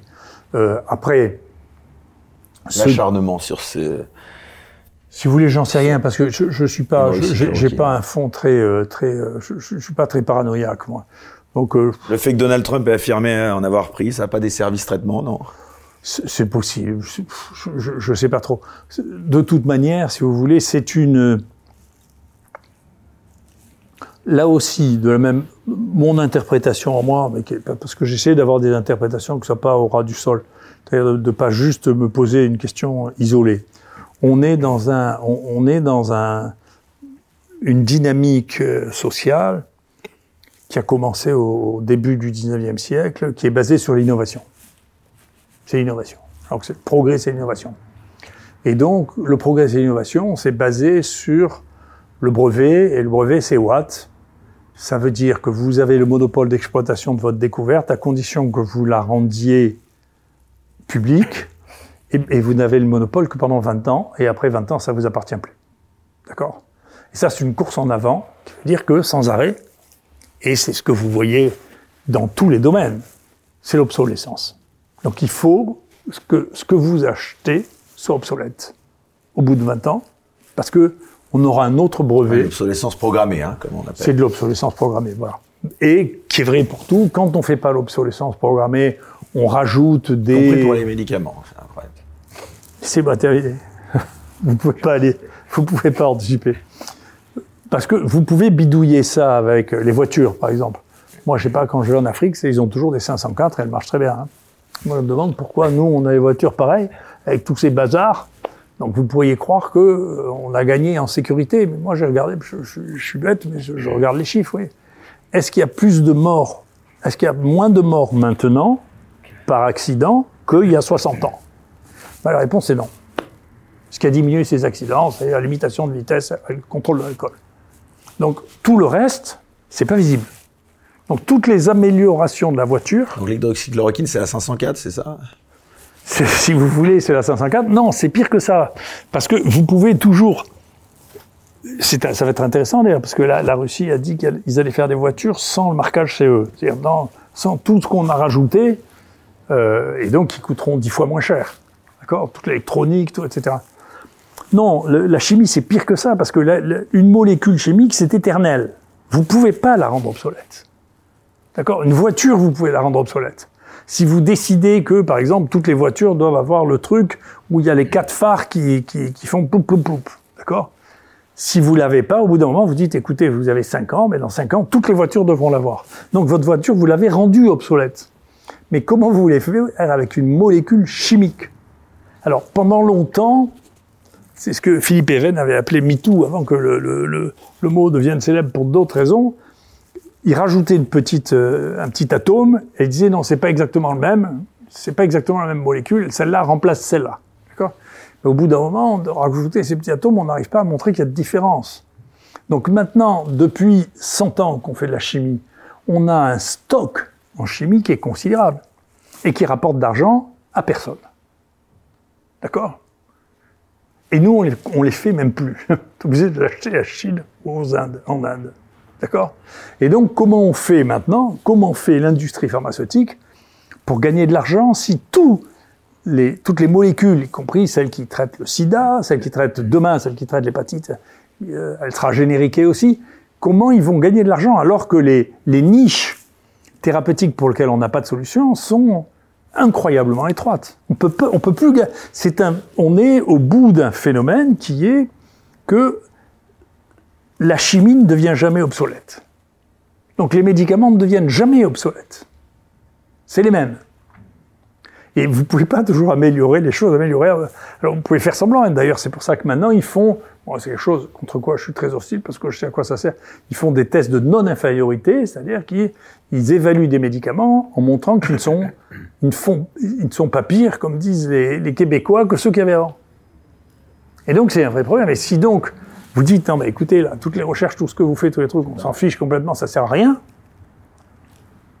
Et, d'ailleurs, c'est- assez frappant. C'est- un truc euh, qui est troublant, moi que j'avais commencé à voir avant le, début du Covid, c'est que, si vous voulez, il y a un décrochage qui s'est passé entre richesse et santé. C'est-à-dire jusqu'à un certain point, il y avait un- une courbe, c'est pas je crois la courbe de Paxton, où on disait il y a une corrélation entre l'espérance de vie et le PIB par tête d'habitant. Ça, c'est fini. Maintenant, à partir de 20 000 euh, dollars par euh, personne de PIB, on ne gagne plus de, on, gagne plus une année de vie en plus. Au contraire, maintenant, ceux qui sont, qui se cassent la gueule, c'est les États-Unis et ceux qui mettent le plus d'argent, non, le plus d'argent dans la santé. D'accord? Donc, on est arrivé à un paradoxe, c'est qu'ils mettent de plus en plus d'argent dans la santé et leur espérance de vie diminue de plus en plus. Donc, ça veut dire que la solution n'est pas simple. D'accord C'est c'est pas juste on va trouver d'autres médicaments à ça. C'est je sais pas quoi, l'art de vivre. Il faut pas être obèse, faut pas bouffer de drogue du matin au soir. Faut pas mettre tout le monde sous morphine. Faut pas. Vous voyez Donc il y a il y a d'autres paramètres que cela. Il faut pas que les gens se suicident à une vitesse pareille parce que dans les pays occidentaux, il y a quand même beaucoup de suicides. Donc il y a, il y a quand même une question de, de, de fond qui est est-ce que on est à la fin d'un modèle qui est, on a trouvé des solutions pour 90 ou 95% des, des problèmes. Il reste des problèmes qu'on n'a pas entièrement gérés. Une partie de ces problèmes doivent être gérés par des modifications de, de, de, de, de l'art de vivre. Et puis, il y en a quelques-uns où est-ce que tu auras? Bien pour des cancers qui sont mal traités pour l'instant, qui seront mieux traités demain. Mais tout ça, ça va pas changer l'espérance de vie générale de la population. C'est- mineur. C'est des niches en termes, y compris financiers. Tandis que là, ce qui s'est passé avec le Covid, c'est pas une niche. C'est la, la, la mine d'or. vous voyez? Donc, il y y, a une vraie, euh, une vraie inquiétude de qu'est-ce que, que- qu'est-ce qu'on va faire maintenant. Et si vous vous rappelez, c'était vachement intéressant parce que on voit, je- c'est, c'est, c'est, c'est- moi je voyais bien qu'ils étaient cinglés, je faisais cours dessus. Euh, si vous regardez World in Data, qui est un truc qui est payé par les GAFA, là, il, il vous montrait que l'espérance de vie qui avait augmenté pendant le XXe siècle allait continuer à augmenter et que donc en 2050 on, on vivrait 120 ans en moyenne. Mais c'est pas vrai. C'est, pas vrai. C'est pas linéaire. Ça, s'arrête à un moment. Ça s'arrête. Voilà. Et donc c'est intéressant, c'est-à-dire que tous les systèmes sont comme ça. Hop, au début, quand on peut faire des progrès très rapides, et puis ensuite, ben voilà, ça, fait un plateau. Et si vous faites pas attention, au contraire, là maintenant, on est dans la société de. euh, ça ça m'intéresse beaucoup. Mon père était nutritionniste, mais il était nutritionniste des, gens qui n'avaient pas à bouffer, donc des pauvres, d'accord? Euh, et puis son copain nutritionniste en France, le type la première unité euh, INSERM, s'appelait Trémolière, qui commençait lui à être le nutritionniste de l'obésité. Il disait à mon père, tu sais, le problème à venir, ça sera l'obésité. Mon père, non, tu déconnes, le problème c'est la malnutrition. Toujours autant de gosses qui meurent de malnutrition, mais il y a de plus en plus qui meurent d'obésité quand même. Et donc là, actuellement, le problème c'est euh, comment on contrôle euh, le problème de l'absence de satiété. Ça, c'est un problème majeur. Ouais. Ça, est-ce que ça sera un médicament, un changement de comportement, l'éducation Qu'est-ce qui va faire? Qu'est-ce qui va faire? Que, que la proportion d'obèses diminue de manière, de, manière radicale, qui- qui est euh, euh, une cause de mortalité croissante, considérable. Ça, le fait, il y a des, des, des mécanismes. Qu'est-ce qui va faire que on va pas prendre des morphiniques dès qu'on va commencer à avoir mal au doigt de pied? C'est un truc, il faut supporter un certain degré de douleur. Quelque chose, vous dit maintenant, non, non, vous pouvez pas supporter le moindre douleur. D'accord? C'est pas raisonnable. Il y a des tas de gens qui ont supporté la douleur pendant toute, toute leur vie. Il y a des civilisations entières qui apprennent comment on supporte des douleurs qui sont des douleurs minimes, pas, des douleurs insupportables de, de cancer qui vous broient les nerfs. Vous voyez, mais tout ça, ça veut dire que on a basculé dans une dans une, une, une, une abondance et dans un confort dangereux, aussi bien pour l'alimentation que pour euh, voyez, la douleur, que pour, et qui, qui explique la situation dans laquelle on est. Si vous regardez ce qui, les raisons pour lesquelles les gens sont morts, il y a une surmortalité aux États-Unis. Au moment où il y a eu le pic du Covid, l'espérance de vie aux aux États-Unis était de 76 ans. C'est moins que, les- que tous les pays du Maghreb.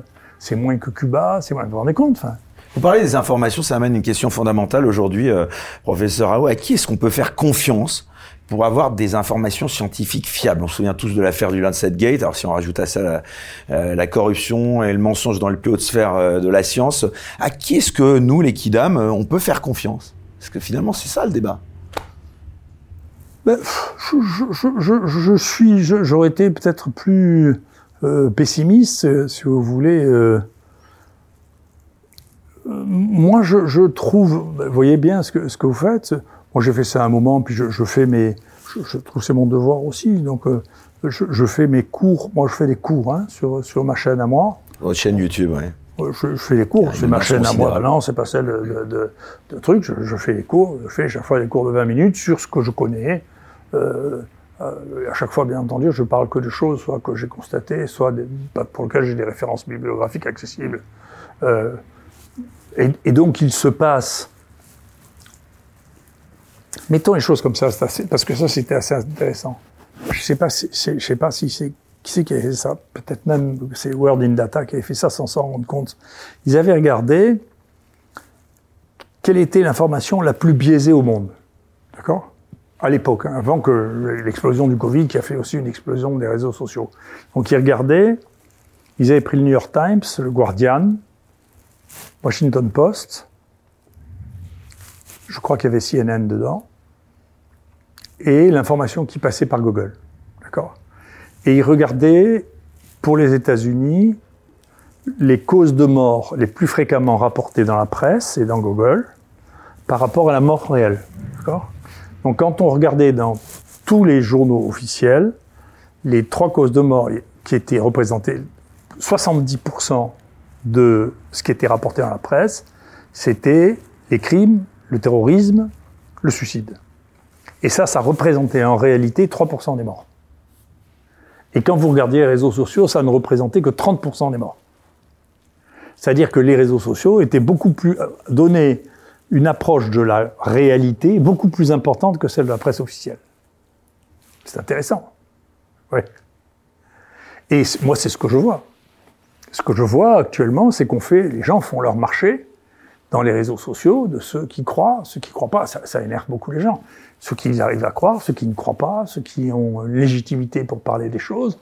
Et, euh, Finalement, vous les remerciez un petit peu les réseaux sociaux. Vous, vous êtes plutôt euh, par rapport à justement votre discours, votre liberté de parole. Finalement, heureusement qu'il y avait les réseaux sociaux quand même. Tout à fait. Pour bien faire porter votre Bien parole. sûr, bien sûr. Bien sûr, mais d'ailleurs, moi, j'ai pas trop. J'avais commencé avant le Covid à faire cette émission que j'avais appelée On a le droit d'être intelligent parce que je trouve que le gap, la distance qu'il y a entre ce que nous savons nous dans, dans le 21e siècle, euh, qui est un des changements scientifiques les plus importants de tous les temps, avec euh, les analyses génétiques, euh, protéiques, etc. C'est un bouleversement radical, inouï. Et je, je me rends compte qu'il existe un gap qui est tellement énorme entre eux. Mais même mes collègues professeurs de maladies infectieuses ne connaissent rien du tout de ce qui s'est passé au XXIe siècle. C'est effarant. Alors c'est quoi? C'est la formation qui est en cause? C'est quoi? Non, mais C'est- c'est- il n'y a pas de formation. Ils font des études et ils pensent que ce qu'on leur a dit pendant leurs études est vrai, mais c'est complètement dépassé. C'est- Déjà, c'était probablement pas vrai à l'époque, si vous voulez. Et en plus, c'est complètement dépassé. Donc moi, j'estimais que je devais faire ça. C'est pour ça que je dis, on a le droit d'être intelligent. Et donc, on mettait ça, on mettait nos staffs, etc. Et je sais pas, c'est moi, quand j'ai arrêté de faire cette émission, euh, c'est-à-dire quand j'ai- arrêté avec la direction de l'IHU, on avait eu 180 millions de vues. En tout, je sais pas si vous voyez, c'est pas mal, hein ça, ça. fait du monde. D'accord? En, en général, quand je parlais le mardi, il y avait 3 millions de vues, entre 2 et 3 millions de vues. Donc, si vous voulez, ça veut, ça veut dire que après les gens choisissent, font leur marché en fonction de euh, ce qu'ils croient ou ce dont, à quoi ils s'intéressent ou euh, ce qu'ils veulent. Vous voyez, donc, euh, ma foi, je trouve que on vit. Si les gens pouvaient être moi, je vois bien qu'il y a une presse qui est moribonde quand même. Donc, si vous voulez, je, vois bien, les journaux écrits, ils sont tous moribonds, ils sont tous subventionnés, d'accord? Je sais pas qui c'est qui les achète. Personne n'achète ça du tout. Les télévisions, je sais pas si. Votre regard sur les télévisions actuelles, justement, sur justement, euh, je sais pas, le phénomène Hanouna, Pascal Pro, qui vous ont reçu d'ailleurs tous. euh, c'est quoi votre regard là-dessus finalement? Ben, si, si vous voulez, je, je crois que les, les moins les gens se prennent au sérieux, plus ils sont sérieux. Vous voyez, c'est mon avis. Je, je, les gens qui pontifient et qui sont ignorants, c'est insupportable. Voilà. Et généralement, je, je les envoie péter parce qu'ils m'énervent. Voilà. Je, je suis capable d'être désagréable, ne croyez pas. C'est exceptionnel, mais ça arrive. Donc, si vous voulez, il faut pas pontifier avec moi si vous êtes ignorant, parce qu'il me faut exactement, si vous parlez de mon sujet, il me faut deux minutes pour démontrer que vous, ne savez pas de quoi vous parlez. D'accord? Donc, c'est, ça m'intéresse pas de parler avec des gens comme ça. Donc, ça m'intéresse pas si les gens me posent des questions sur ce que je connais, très bien, je leur dis ce que je crois connaître à un moment donné. S'ils essaient de m'apprendre, moi, mon métier, alors qu'eux, ils ont fait une école de journalisme, franchement, je les envoie péter parce que ça m'intéresse pas. Voilà. Je ne vais pas prendre des cours auprès d'un journaliste de médecine. Voilà. Je ne fais pas ça. Oui, donc, euh, si, si, si on en est là, et il y donc, en a qui trouvent grâce à vos yeux, voilà, des journalistes. euh, Hormis moi, bien entendu. Pardon. hein, non, non, me- si, il y a des, non, non, non, mais si, si vous voulez, je, je pense que que, vous informez, vous informez comment, tiens, euh, Didier Raoult, ça m'intéresse. Vous suivez des médias alternatifs, vous suivez. euh, je, regardez, je- non, je, je, moi, je, je, je, me fous euh, totalement des. Ma femme me fait un vous point. regardez jamais la télé. euh, Je regarde jamais la télé, je lis jamais un journal, j'écoute jamais la radio. Voilà. Donc c'est simple. Ça, ça résume. Donc euh, ce qui veut dire que les gens disent mais vous supportez là tout ce qu'on dit je, je suis pas au courant. Donc, je m'en fiche complètement. Ils peuvent continuer à dire des horreurs. Ça, ça m'empêche pas de dormir parce que je le sais même pas. Donc ça, ça m'indiffère. Donc euh, c'est pas très complexe. hein. Donc moi, ce qui m'intéresse, c'est la science. Voilà. De temps en temps, je jette un coup d'œil sur la géopolitique parce que euh, je, je- risque d'être concerné à un moment ou à un autre. Donc je- j'essaie de comprendre ce qui est en train de se passer. Hein. Euh, donc je pense qu'effectivement, il y a des choses qui risquent de se passer avec les élections. Bien sûr, il y a, des choses qui risquent de se passer avec euh, la suite des événements en Ukraine, avec les élections aux États-Unis. Les élections des États-Unis risquent de bouleverser complètement l'équilibre actuel. Donc je ne sais pas ce qui va se passer.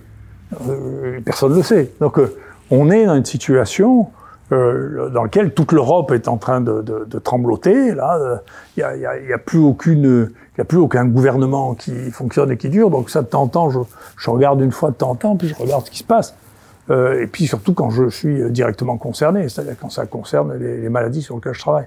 Mais globalement, c'est pas mon, c'est pas ma- c'est pas mon problème, quoi. Bah, écoutez, alors à mon tour, moi, je vais peut-être vous apprendre quelque chose. Est-ce que vous savez qu'il y a eu un événement cette semaine? C'était il y a deux jours. Il y a eu la sortie du nouvel album de Booba, Ad Ah, vitam aeternam. C'est bien. Vous devez deviner un peu pourquoi je vous en parle de Booba. Oui, oui, c'est bien. Parce que, Mais- est-ce que, voilà, c'est assez Moi, j'ai une, sidérant. cho- j'ai une chose, une chose, si vous voulez, j'ai, quand je vous disais, oui, je, je suis euh, gaulliste, et il y a, il y, a, il y a quelque chose dans l'histoire de France qui est très intéressant. Moi, j'admire le talent. Je, je, suis jaloux de personne, je suis pas envieux. Si quelqu'un réussit, je, l'admire. Ça m'amuse, ça m'intéresse. Quel que soit le domaine dans lequel il le fait, ça m'intéresse. Euh, et vous savez que la France est compliquée parce que dans ses poussées, par exemple, la Révolution française a quand même euh, euh, décapité le plus grand scientifique mondial, qui était Lavoisier, le plus grand juriste français, qui était Condorcet, et son plus grand poète. Donc, si, vous voulez, euh, il y a des poussées de temps en temps. Ça a été suivi par euh, Napoléon, qui lui, au contraire, était prêt à prendre n'importe qui, y compris ses opposants, pour peu qu'il les admire. Il avait une capacité d'admiration qui était sans réserve. Vous voyez, donc, la France a cette balance entre, euh, comme Louis XIV. Louis XIV admirait les grands. C'est Louis XIV qui a sauvé Molière, qui se ficher de lui quand même. Donc, euh, si vous voulez, le- il y a, la, la- la France balance tout le temps entre ce goût de la grandeur et cette haine de la grandeur.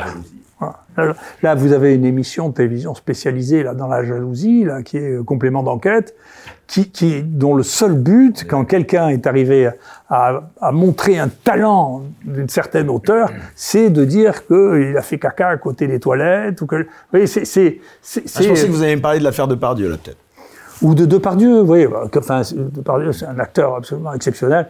Après, pour, pour dire, écoutez, finalement, il a- euh, il- on vient de classer l'affaire l'affaire sans suite d'une des plaignantes parce qu'il lui dit qu'il lui avait touché les fesses en 85. Si vous voulez, c'est- c'est, euh, au bout d'un moment, c'est- on se demande jusqu'où ça va aller, quoi. C'est- euh, S'il joue à touche pipi à l'école aussi, je, je, je sais pas. Enfin, on se demande jusqu'où ça va aller. Cette, Donc il y a et bien entendu, si, si tous les gens qui avaient touché les fesses de quelqu'un, d'une jeune femme euh, dans leur vie, maintenant euh, étaient en procès, si vous voulez, je vous assure que des procès, il y en aurait euh, des quantités. C'est juste parce que c'est de par Dieu qu'on lui fait ça. D'accord? Et puis je vais vous dire une chose, tiens, que je n'ai jamais dite, mais je vais vous dire. Comme ça, ça me rendra encore un peu plus populaire. Ma femme est psychiatre. Je suis cerné de psychiatre, donc j'ai une, opinion sur les humains qui était ma femme est psychiatre, ma fille est psychiatre, mon beau-père était prof de psychiatrie. Donc je connais bien. et puis les psychiatres racontent des histoires. Alors sous, du secret professionnel, mais ils racontent des histoires. Ma femme a eu dans sa clientèle deux fois des femmes qui envoyé des hommes en prison pour viol alors qu'elles n'avaient pas été violées. En prison, hein Parce que comment on fait pour faire la différence entre le discours de... Elles lui ont dit, il y en a une qui lui a dit au bout de 7 ans, l'autre qui lui a dit au bout de 10 ans, finalement, c'est pas vrai. D'accord? Comment on fait la différence avec le mensonge? Comment on fait? Comment on fait ça? Vous savez, vous, comment on fait? Tout ça, c'est la présomption, c'est des faisceaux, c'est... Oui, comment on fait ça? Moi, je ne sais pas comment on fait. D'ailleurs, j'aurais jamais voulu être juge, hein, franchement. Je ne saurais pas faire un truc pareil. Ce qu'on appelle le, le tribunal médiatique, c'est-à-dire qu'on juge avant que Non, la non, justice juge. Ça, c'est déjà, encore une, moi, ce que je dis, c'est bien pire. Dans le tribunal médiatique, c'est du déconnage pur et simple. Mais même la justice, comment la justice arrive à, à savoir si c'est ou si ça n'est pas un mensonge? Comment elle arrive à le savoir? Ben, C'est compliqué quand même. Hein ou bien alors il y a des preuves, c'est facile, on a fait un prélèvement, on fait de l'ADN, là, tout va bien, tout le monde est d'accord. Après, c'est forcé, c'est pas forcé, c'est le truc, mais au moins, il y a la preuve qu'il y a eu un rapport sexuel. S'il n'y a pas, même pas la preuve d'un rapport sexuel, comment on fait pour le savoir? Vous Et si maintenant le- les, types disent, mais vous savez, voilà, il m'a touché les fesses en passant et que donc je porte contre lui, plainte contre lui parce que une agression sexuelle passée il y a 40 ans, si vous voulez, on, arrive là à, à un degré. euh, donc ça, veut dire que quand on atteint et, ça, ça va. Je m'excuse de dire ça. Je pas euh, forcément passer mon, mon temps à dire du mal des politiques, mais c'est très difficile. Ça sera de plus en plus difficile d'avoir des politiques de qualité si vous leur demandez d'avoir un, par, un passé parfait, un passé parfait. Voyez? Si vous leur dites, vous avez jamais fait de conneries, vous avez toujours payé vos impôts, vous avez jamais eu, vous vous rappelez, il y, a- il y en a un que j'aimais bien, il était marrant, c'est un Coréen écologiste, là, il payait pas ses, ses contredanses. Ah il avait ouais. foutu le bordel pendant six mois parce qu'il n'avait pas payé ses contredanses. Non mais, enfin, on, on- on- c'est inouï, si vous voulez. Donc il faudra bien qu'à un moment on revienne sur Terre et pas considérer que les, les hommes politiques sont des objets. C'est- des gens humains, normaux, euh, qui, qui ont des défauts, qui font des erreurs, qui, vous voyez et, et bien entendu, ça, ça, ça, ça, prend des proportions extraordinaires quand les gens atteignent un degré de notoriété et de talent. Parce que le notoriété, c'est rien, c'est le talent qui est important. C'est euh, ce qui faisait, euh, ce que, ce que les gens détestaient chez, Le fait, Molière, par c'est exemple, son que les films de Depardieu ne soient plus diffusés, que France Télévisions ait décidé de ne plus passer un seul film, ce qui condamne autant d'ailleurs tous les autres acteurs qui jouent dans ces films Bien avec sûr, lui. bien sûr, bien sûr. C'est ridicule, vous trouvez? Ah bah oui, oui, non, je trouve ça totalement ridicule. Il faut faire la part des choses dans les gens. Si les gens, d'abord, un, il faut prendre euh, son temps, il faut voir ce que décide la justice. Une fois qu'il aura décidé la justice, la justice décidera d'une peine, et puis euh, euh, voilà. Euh, après, euh, la vie, je, vous dis, moi, je suis, euh, ma, ma philosophie, c'est amor fati, hein, c'est-à-dire, je pense qu'il faut tout prendre dans, la, dans sa vie, y compris les emmerdements. Donc, y, compris, euh, il y a des choses, il y a des, familiarités ou des manières de parler, des manières de s'exprimer ou des gestes euh, qui étaient euh, euh, acceptables il y a euh, 40 ans, qui ne le sont pas maintenant. Ben, c'est l'évolution des sociétés. Et donc, c'est le destin qui est comme ça. On fait face au destin. Quand on vieillit, eh bien, on se rend compte qu'il y a des choses que, surtout dans notre génération qui était une génération de la libération sexuelle, vous il y avait des, des comportements qui sont plus acceptables maintenant. Mais maintenant, si vous voulez, je ne sais pas comment on jugera ça. C'est le Japon qui m'intéresse le plus là-dessus. C'est très très intéressant ça, le, le, le, le, rapport, si vous voulez, avec euh, la sexualité, l'évolution du rapport avec la sexualité. Donc moi, j'ai vécu cette époque de la libération sexuelle où ça y est, bingo, l'âge des premiers rapports diminué, le nombre de partenaires augmenté, etc ceux qui sont euh, actuellement le, le plus... Alors maintenant, on revoit, les gens veulent pas euh, regarder comme ils sont, ils en font un problème culturel, mais en réalité, le, le port de- du voile est un des phénomènes de retour sur la pudeur et sur la sexualité, qui est vieux comme tout le sud méditerranéen. C'est pas les musulmans, c'était bien avant eux. Les Grecs étaient comme ça, les Romains étaient comme ça. C'est les femmes qui sont mariées, qui sont plus disponibles. Elles avaient un, un foulard sur la tête. Les Juifs sont comme ça. C'est pas. C'est un phénomène qui, qui, qui, précède les religions. C'est la pudeur qui, met qui montre qu'il y a une, une barrière et que donc euh, ça n'est pas accessible. Les Japonais qui sont eux arrivés à un point, je ne sais pas si c'est parce qu'ils sont trop nombreux aussi, ils ont une partie, c'est très intéressant. Je ne sais pas si vous, vous connaissez ce terme, vous devriez regarder parce que je trouve c'est très amusant, très intéressant. Ils disent que maintenant leurs hommes sont devenus des herbicides. Vous connaissez ce terme? C'est-à-dire qu'ils s'intéressent plus aux femmes. Et c'est pas c'est pas de l'homosexualité, c'est de la non-sexualité. Bah, il y a des, encore, excusez-moi, des sondages qui l'ont, voilà, qui l'ont dit cette semaine que de, de plus en plus de Français n'avaient plus de rapports sexuels. Hein. C'est incroyable. Et au Japon, dans les couples mariés, ils ont parfois deux ou trois rapports sexuels dans leur vie. Et donc, on voit, même en France, vous voyez, il y a cette espèce, je suis d'accord avec ce que disait euh, Bayrou, je regardais dans le train, vous voyez, les actualités Google, il disait ça, vous savez, il y, a, il y a une discordance entre ce que les gens vivent à Paris et ce qu'ils vivent dans le reste de la France. Parce que ici, vous avez l'impression que c'est youpi, euh, on met la sexualité partout, on va expliquer ça aux enfants, il y a des affiches en disant faites ceci, faites ceci, faites cela. Et si vous regardez la réalité des 15-25 ans, ils n'ont plus de rapport sexuel. C'est très intéressant. Donc il y a 85%. Et la faute à quoi selon vous? La faute à, ah, à MeToo ou la faute aux réseaux sociaux, à YouPorn, à Pornhub? C'est un cycle. Après, encore une fois, vous savez, il y a que les journalistes qu'on pense qu'il y a une explication binaire. C'est des cycles, ça. C'est-à-dire qu'il y a eu un cycle d'explosion de la sexualité. On est à la fin de ce cycle d'explosion de la sexualité pour de, de bah, très, Il y a eu les années SIDA aussi, hein, quand même. Oui, mais les années SIDA n'ont pas été associées spécifiquement à ça, hein. ça. Ça a été associé à ça chez ceux qui étaient à risque hein, pour, pour le SIDA. Mais pour le reste, si vous voulez, ça n'a pas été, euh, il n'y a, a, pas eu de modification aussi spectaculaire que ce qui se passe maintenant. Ce qui se passe alors chez les Japonais, ils disent les garçons maintenant ont peur des filles, ils ont peur de les aborder parce que ils ont peur d'être accusés de, harcèlement ou de etc. Donc a un, des phénomènes, une des conséquences de MeToo, mais MeToo est soi-même une conséquence du retour de la pudeur. On peut prendre comme on veut, mais en réalité c'est euh, c'est une diminution, c'est une augmentation de la distance, d'accord? Donc euh, il y a un phénomène qui est un phénomène social, qui est euh, mondial, hein, qui est euh, qui a une, baisse générale de, des rapports trucs. Et donc vous n'avez pas du tout l'impression quand vous voyez, si vous voulez, les démarches actuelles éducatives sur la sexualité, d'une hypersexualité, vous n'avez pas du tout l'impression qu'ils sont en phase avec le monde dans lequel on vit. Hein. Parce que le monde dans lequel on vit, c'est plus ça du tout. Hein. Je ne sais pas si, vous connaissez ça, si, vous voulez lire l'histoire, ça, il faut, lire le livre de Robert Merle, Derrière la fenêtre, qui était euh, maître de conf à Nanterre au moment du mouvement du 22 mars 68. Qu'est-ce qui s'est passé? Et donc, on a bien vu, et puis on peut l'analyser a posteriori, hein, De Gaulle avait 78 euh, ans, la pilule, il avait fait passer la pilule, ça va, mais enfin, il ne pouvait pas imaginer qu'un jour il y aurait une révolution parce que les garçons voulaient aller dans la cité universitaire des filles.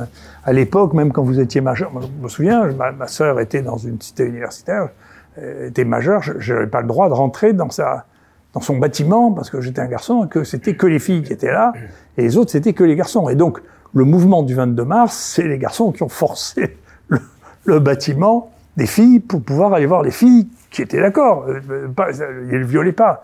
Et donc, comme le doyen a voulu les empêcher, ils ont envahi la salle du conseil. C'est le 22 mars 1968, euh, ça a été le début de 68, ça a été une histoire de libération sexuelle. Et ça, c'est déclenché une énergie qu'on peut imaginer. Les passés de... Donc, ça a été un bouleversement euh, social absolument considérable. On peut pas imaginer que De Gaulle pensait qu'il allait avoir une révolution parce que les gosses voulaient euh, rentrer les uns dans les autres, dans les, trucs. C'était quelque chose. C'était pas de son âge. Pensez pas à ça, vous voyez.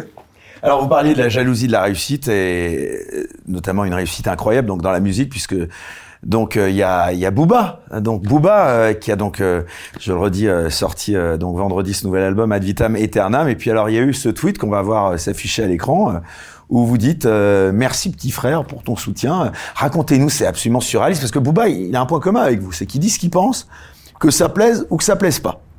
Euh, Racontez-nous, c'est surréaliste quoi. Euh, Non, mais il, il a fait un, un- sur les réseaux sociaux. il a fait voilà. un, un tweet de, de, de, de, de Vous soutien. le connaissiez, vous le connaissez ou Non, mais j'ai regardé qui c'était. J'ai regardé qui c'était.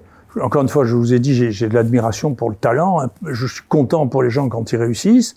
Il se trouve qu'il est à moitié sénégalais et que j'ai des liens avec le Sénégal euh, qui sont très profonds, parce que je suis né au Sénégal, je suis dans une unité de recherche au Sénégal, que j'ai eu pendant 12 ans un, un laboratoire au Sénégal. Et il faut savoir que les Africains, entre eux, euh, s'appellent frères, petits frères quand ils sont plus jeunes, grands frères, ou papa quand ils sont plus vieux, et que donc c'est une expression. Vous avez un lien très fort avec le Sénégal. J'ai un lien très fort avec le Sénégal. Et puis, chez les gens que je connais au Sénégal, il y en a un qui m'appelle grand frère, que j'appelle petit frère, quand ils sont plus jeunes que moi. Donc c'est une, une expression d'Africains entre eux. Voilà. C'est un signe de, de reconnaissance. Voilà, on est des Africains. Et donc vous voulez être reconnaissant parce qu'il est d'une influence considérable hein, quand même, Bouba, que ça plaise euh, ou pas d'ailleurs. Euh, on l'a puis vu justement. Moi, j'ai- euh, puis, si, si vous voulez, a- je- un de mes maîtres, m'a- vous me pardonnerez cette grossièreté, j'essaie d'éviter euh, d'être grossier, mais un de mes maîtres me disait, tu sais, moi je préfère les compliments au coup de pied au cul. Je, je- je suis d'accord avec lui, vous voyez? Je, je- je préfère les gens qui me font des compliments que les gens qui m'insultent. Donc quand quelqu'un me fait un compliment ou quelqu'un me dit qu'il me soutient, je, je remercie, je, je- je- je suis content. Eh ben écoutez, vous savez quoi? Je crois que j'ai une petite surprise pour vous parce que en dépit de cette actualité incroyable avec la sortie de ce nouvel album qui est un événement euh, monumental dans le domaine de la musique, eh bien Booba qui est à Miami a décidé euh, eh bien euh, de vous envoyer un petit message et bien écoutez, on va on va l'écouter tout de suite et vous allez réagir. Professeur Raoul, bonsoir. Bonsoir. Tout d'abord, grand respect. Merci infiniment. Merci de sauver des vies et des avis.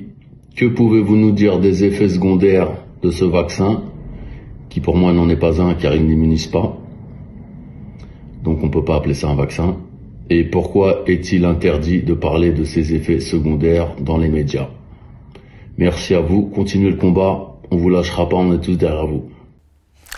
Voilà, donc Booba, Merci infiniment, Bouba. Merci beaucoup. Hein. Merci, petit frère. Euh, je, les effets secondaires de, du vaccin, si vous voulez, de- depuis le, le début euh, de cet emballement, qui n'a pas été un emballement qu'occidental, c'était un emballement. Par exemple, vous voyez la, stratégie de la, de la Chine, de l'Australie, de la Nouvelle-Zélande, qui s'appelait zéro Covid c'était de dire on ferme le pays, on vaccine tout le monde, on rouvre le pays et c'est fini. C'était pas possible. J'ai expliqué ça, les gens comprenaient mal, parce que on ne connaît pas de maladie de pneumonie virale qui soit immunisante. Il n'y en a pas. C'est-à-dire la grippe, vous pouvez la faire tous les ans. Donc le vaccin contre la grippe, on le fait en été tous les ans. Et tous les ans, on le fait avec les virus circulants. Si en plus il y a des mutants, c'est impossible. Et nous, on a été les premiers à décrire au monde, hein, de manière incontestable, qu'il y avait un malade qui avait fait deux épisodes de Covid avec deux mutants différents à trois mois d'intervalle. Et on a montré que c'était incontestable parce qu'on a fait la génétique, des éléments génétiques des deux tubes du malade. Donc on sait que c'est le même malade, génétiquement, et les deux virus étaient différents.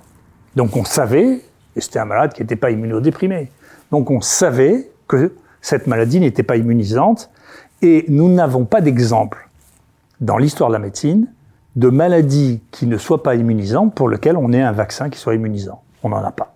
Zéro. Donc quand il y a un vaccin qui marche, c'est pas compliqué, il y a qu'à regarder la littérature, on voit au bout de 1, 2, 3 ans, ça disparaît parce que le vaccin marche. Et comme on ne fait, vous voyez, c'est toutes les maladies qu'on fait une seule fois, la rougeole, la rubéole, les oreillons, c'est des maladies qu'on faisait qu'une seule fois. Et donc pour ces maladies, c'est très facile de faire un vaccin parce qu'on imite la nature. Donc, et la nature nous confère une immunité définitive. Et même les vaccins, en réalité, n'arrivent pas à donner une immunité aussi forte. C'est pour ça qu'on est obligé de les refaire. Et les maladies qui ne sont pas immunisantes, qui sont un chantier financier absolument extraordinaire, des milliards et des milliards et des milliards, le paludisme par exemple, tout le monde sait. Moi, j'ai un de mes meilleurs amis africains, qui est un homme que j'adorais, qui est un Malien, s'appelle Ogobara Dumbo, passé un an chez moi, qui était la star du paludisme. On se disputait sur le vaccin. Je lui disais, ton truc peut pas marcher parce que tu vas voir, tu vas rester six mois chez moi, tu vas retourner chez toi à Bamako et tu vas rechoper un palu parce que tout le monde est comme ça. On a beaucoup de Comoriens à Marseille. Quand ils repartent, au bout de deux ans, qui reviennent aux Comores, alors qu'ils faisaient plus du tout de paludisme. Quand ils ont fait trois, quatre épisodes de paludisme dans l'enfance, ils sont immunisés parce que sans arrêt, ils sont vaccinés par les moustiques infectés. Et donc, quand ils retournent après être deux, trois ans, et quand il est revenu, il me dit, disait, c'est pas six mois, trois mois. Au bout de trois mois, il est retourné, il a fait un paludisme. Donc, euh, quand vous avez une maladie comme ça, vous pouvez pas imaginer que vous allez faire un vaccin contre un truc pareil. Sur lequel la maladie naturelle qui vous fait 40, qui vous fait trembler, etc., vous avez une immunité qui dure 3-4 mois, si vous n'êtes pas réinoculé en permanence. Donc c'est une maladie dont on, qu'on ne sait pas, vous voyez, on, on va pas réussir à faire un, on va pas réussir à faire un, un truc, on, on réussit pas toujours les vaccins. Regardez, la tuberculose, on a un vaccin. Et comme dit Bouba, comment vous expliquez que ce soit si difficile d'en parler dans les médias? Ah, si, si vous voulez, le- tout- les, les médias actuellement, on n'arrive plus. je- je- J'en sais rien. D'abord, le, le- le- le- les médias euh, sont, sont ont des politiques convergentes pour la plupart d'entre eux, c'est-à-dire ils veulent pas se contredire les uns les autres. C'est très. Moi, je, prêche beaucoup, et je, suis sûr que Bouba est d'accord avec moi. Moi, je prêche beaucoup la contradiction. Je pense qu'il faut avoir l'esprit de contradiction. Si on n'a pas l'esprit de contradiction, on peut pas être intelligent. Il faut avoir l'esprit de contradiction parce qu'il n'y a que l'esprit de contradiction qui vous oblige à aller plus loin. Si vous suivez, moi je, dis souvent ça, ça vexer les gens, mais pour suivre le troupeau, vous n'avez pas besoin de cerveau, il suffit d'avoir des pattes. hein. Mais si vous vous écartez, alors vous allez être embêté, vous allez avoir tout ce que vous voulez, mais vous avez des ennuis, mais vous êtes obligé de réfléchir, vous êtes obligé de, trouver des solutions. Donc vous êtes obligé de faire marcher votre cerveau. Et donc, euh, si là on est dans une situation dans laquelle, et, en plus de ça, vous voyez bien que quand vous avez euh, cinq ou six plateaux de télévision qui, du matin au soir, font euh, soi-disant de l'information, pour trouver des gens intelligents qui parlent pendant euh, cinq fois dix heures tous les jours, vous savez, il, faut avoir euh, des secrets que les gens n'ont pas, parce que personne. Les gens qui savent, vont pas passer leur vie euh, 10 heures par jour à aller papoter sur les plateaux de télévision. Oui. Donc, euh, c'est- pas soluble. Euh, et comme après derrière ça, vous avez des intérêts financiers qui sont monstrueux, vous avez des, euh, je sais pas, on m'a dit que, que BlackRock, qui est la société, vous savez, BlackRock, c'est la société d'investissement américaine, dont le, budget euh, est de 9 000 milliards de dollars. C'est le troisième au monde après la Chine et les États-Unis. D'accord? Et on m'a dit, je sais pas si c'est vrai, que c'est BlackRock qui possède 30% de la dette française. D'accord? Donc, euh, Et BlackRock est à 5% dans toutes les grandes compagnies pharmaceutiques.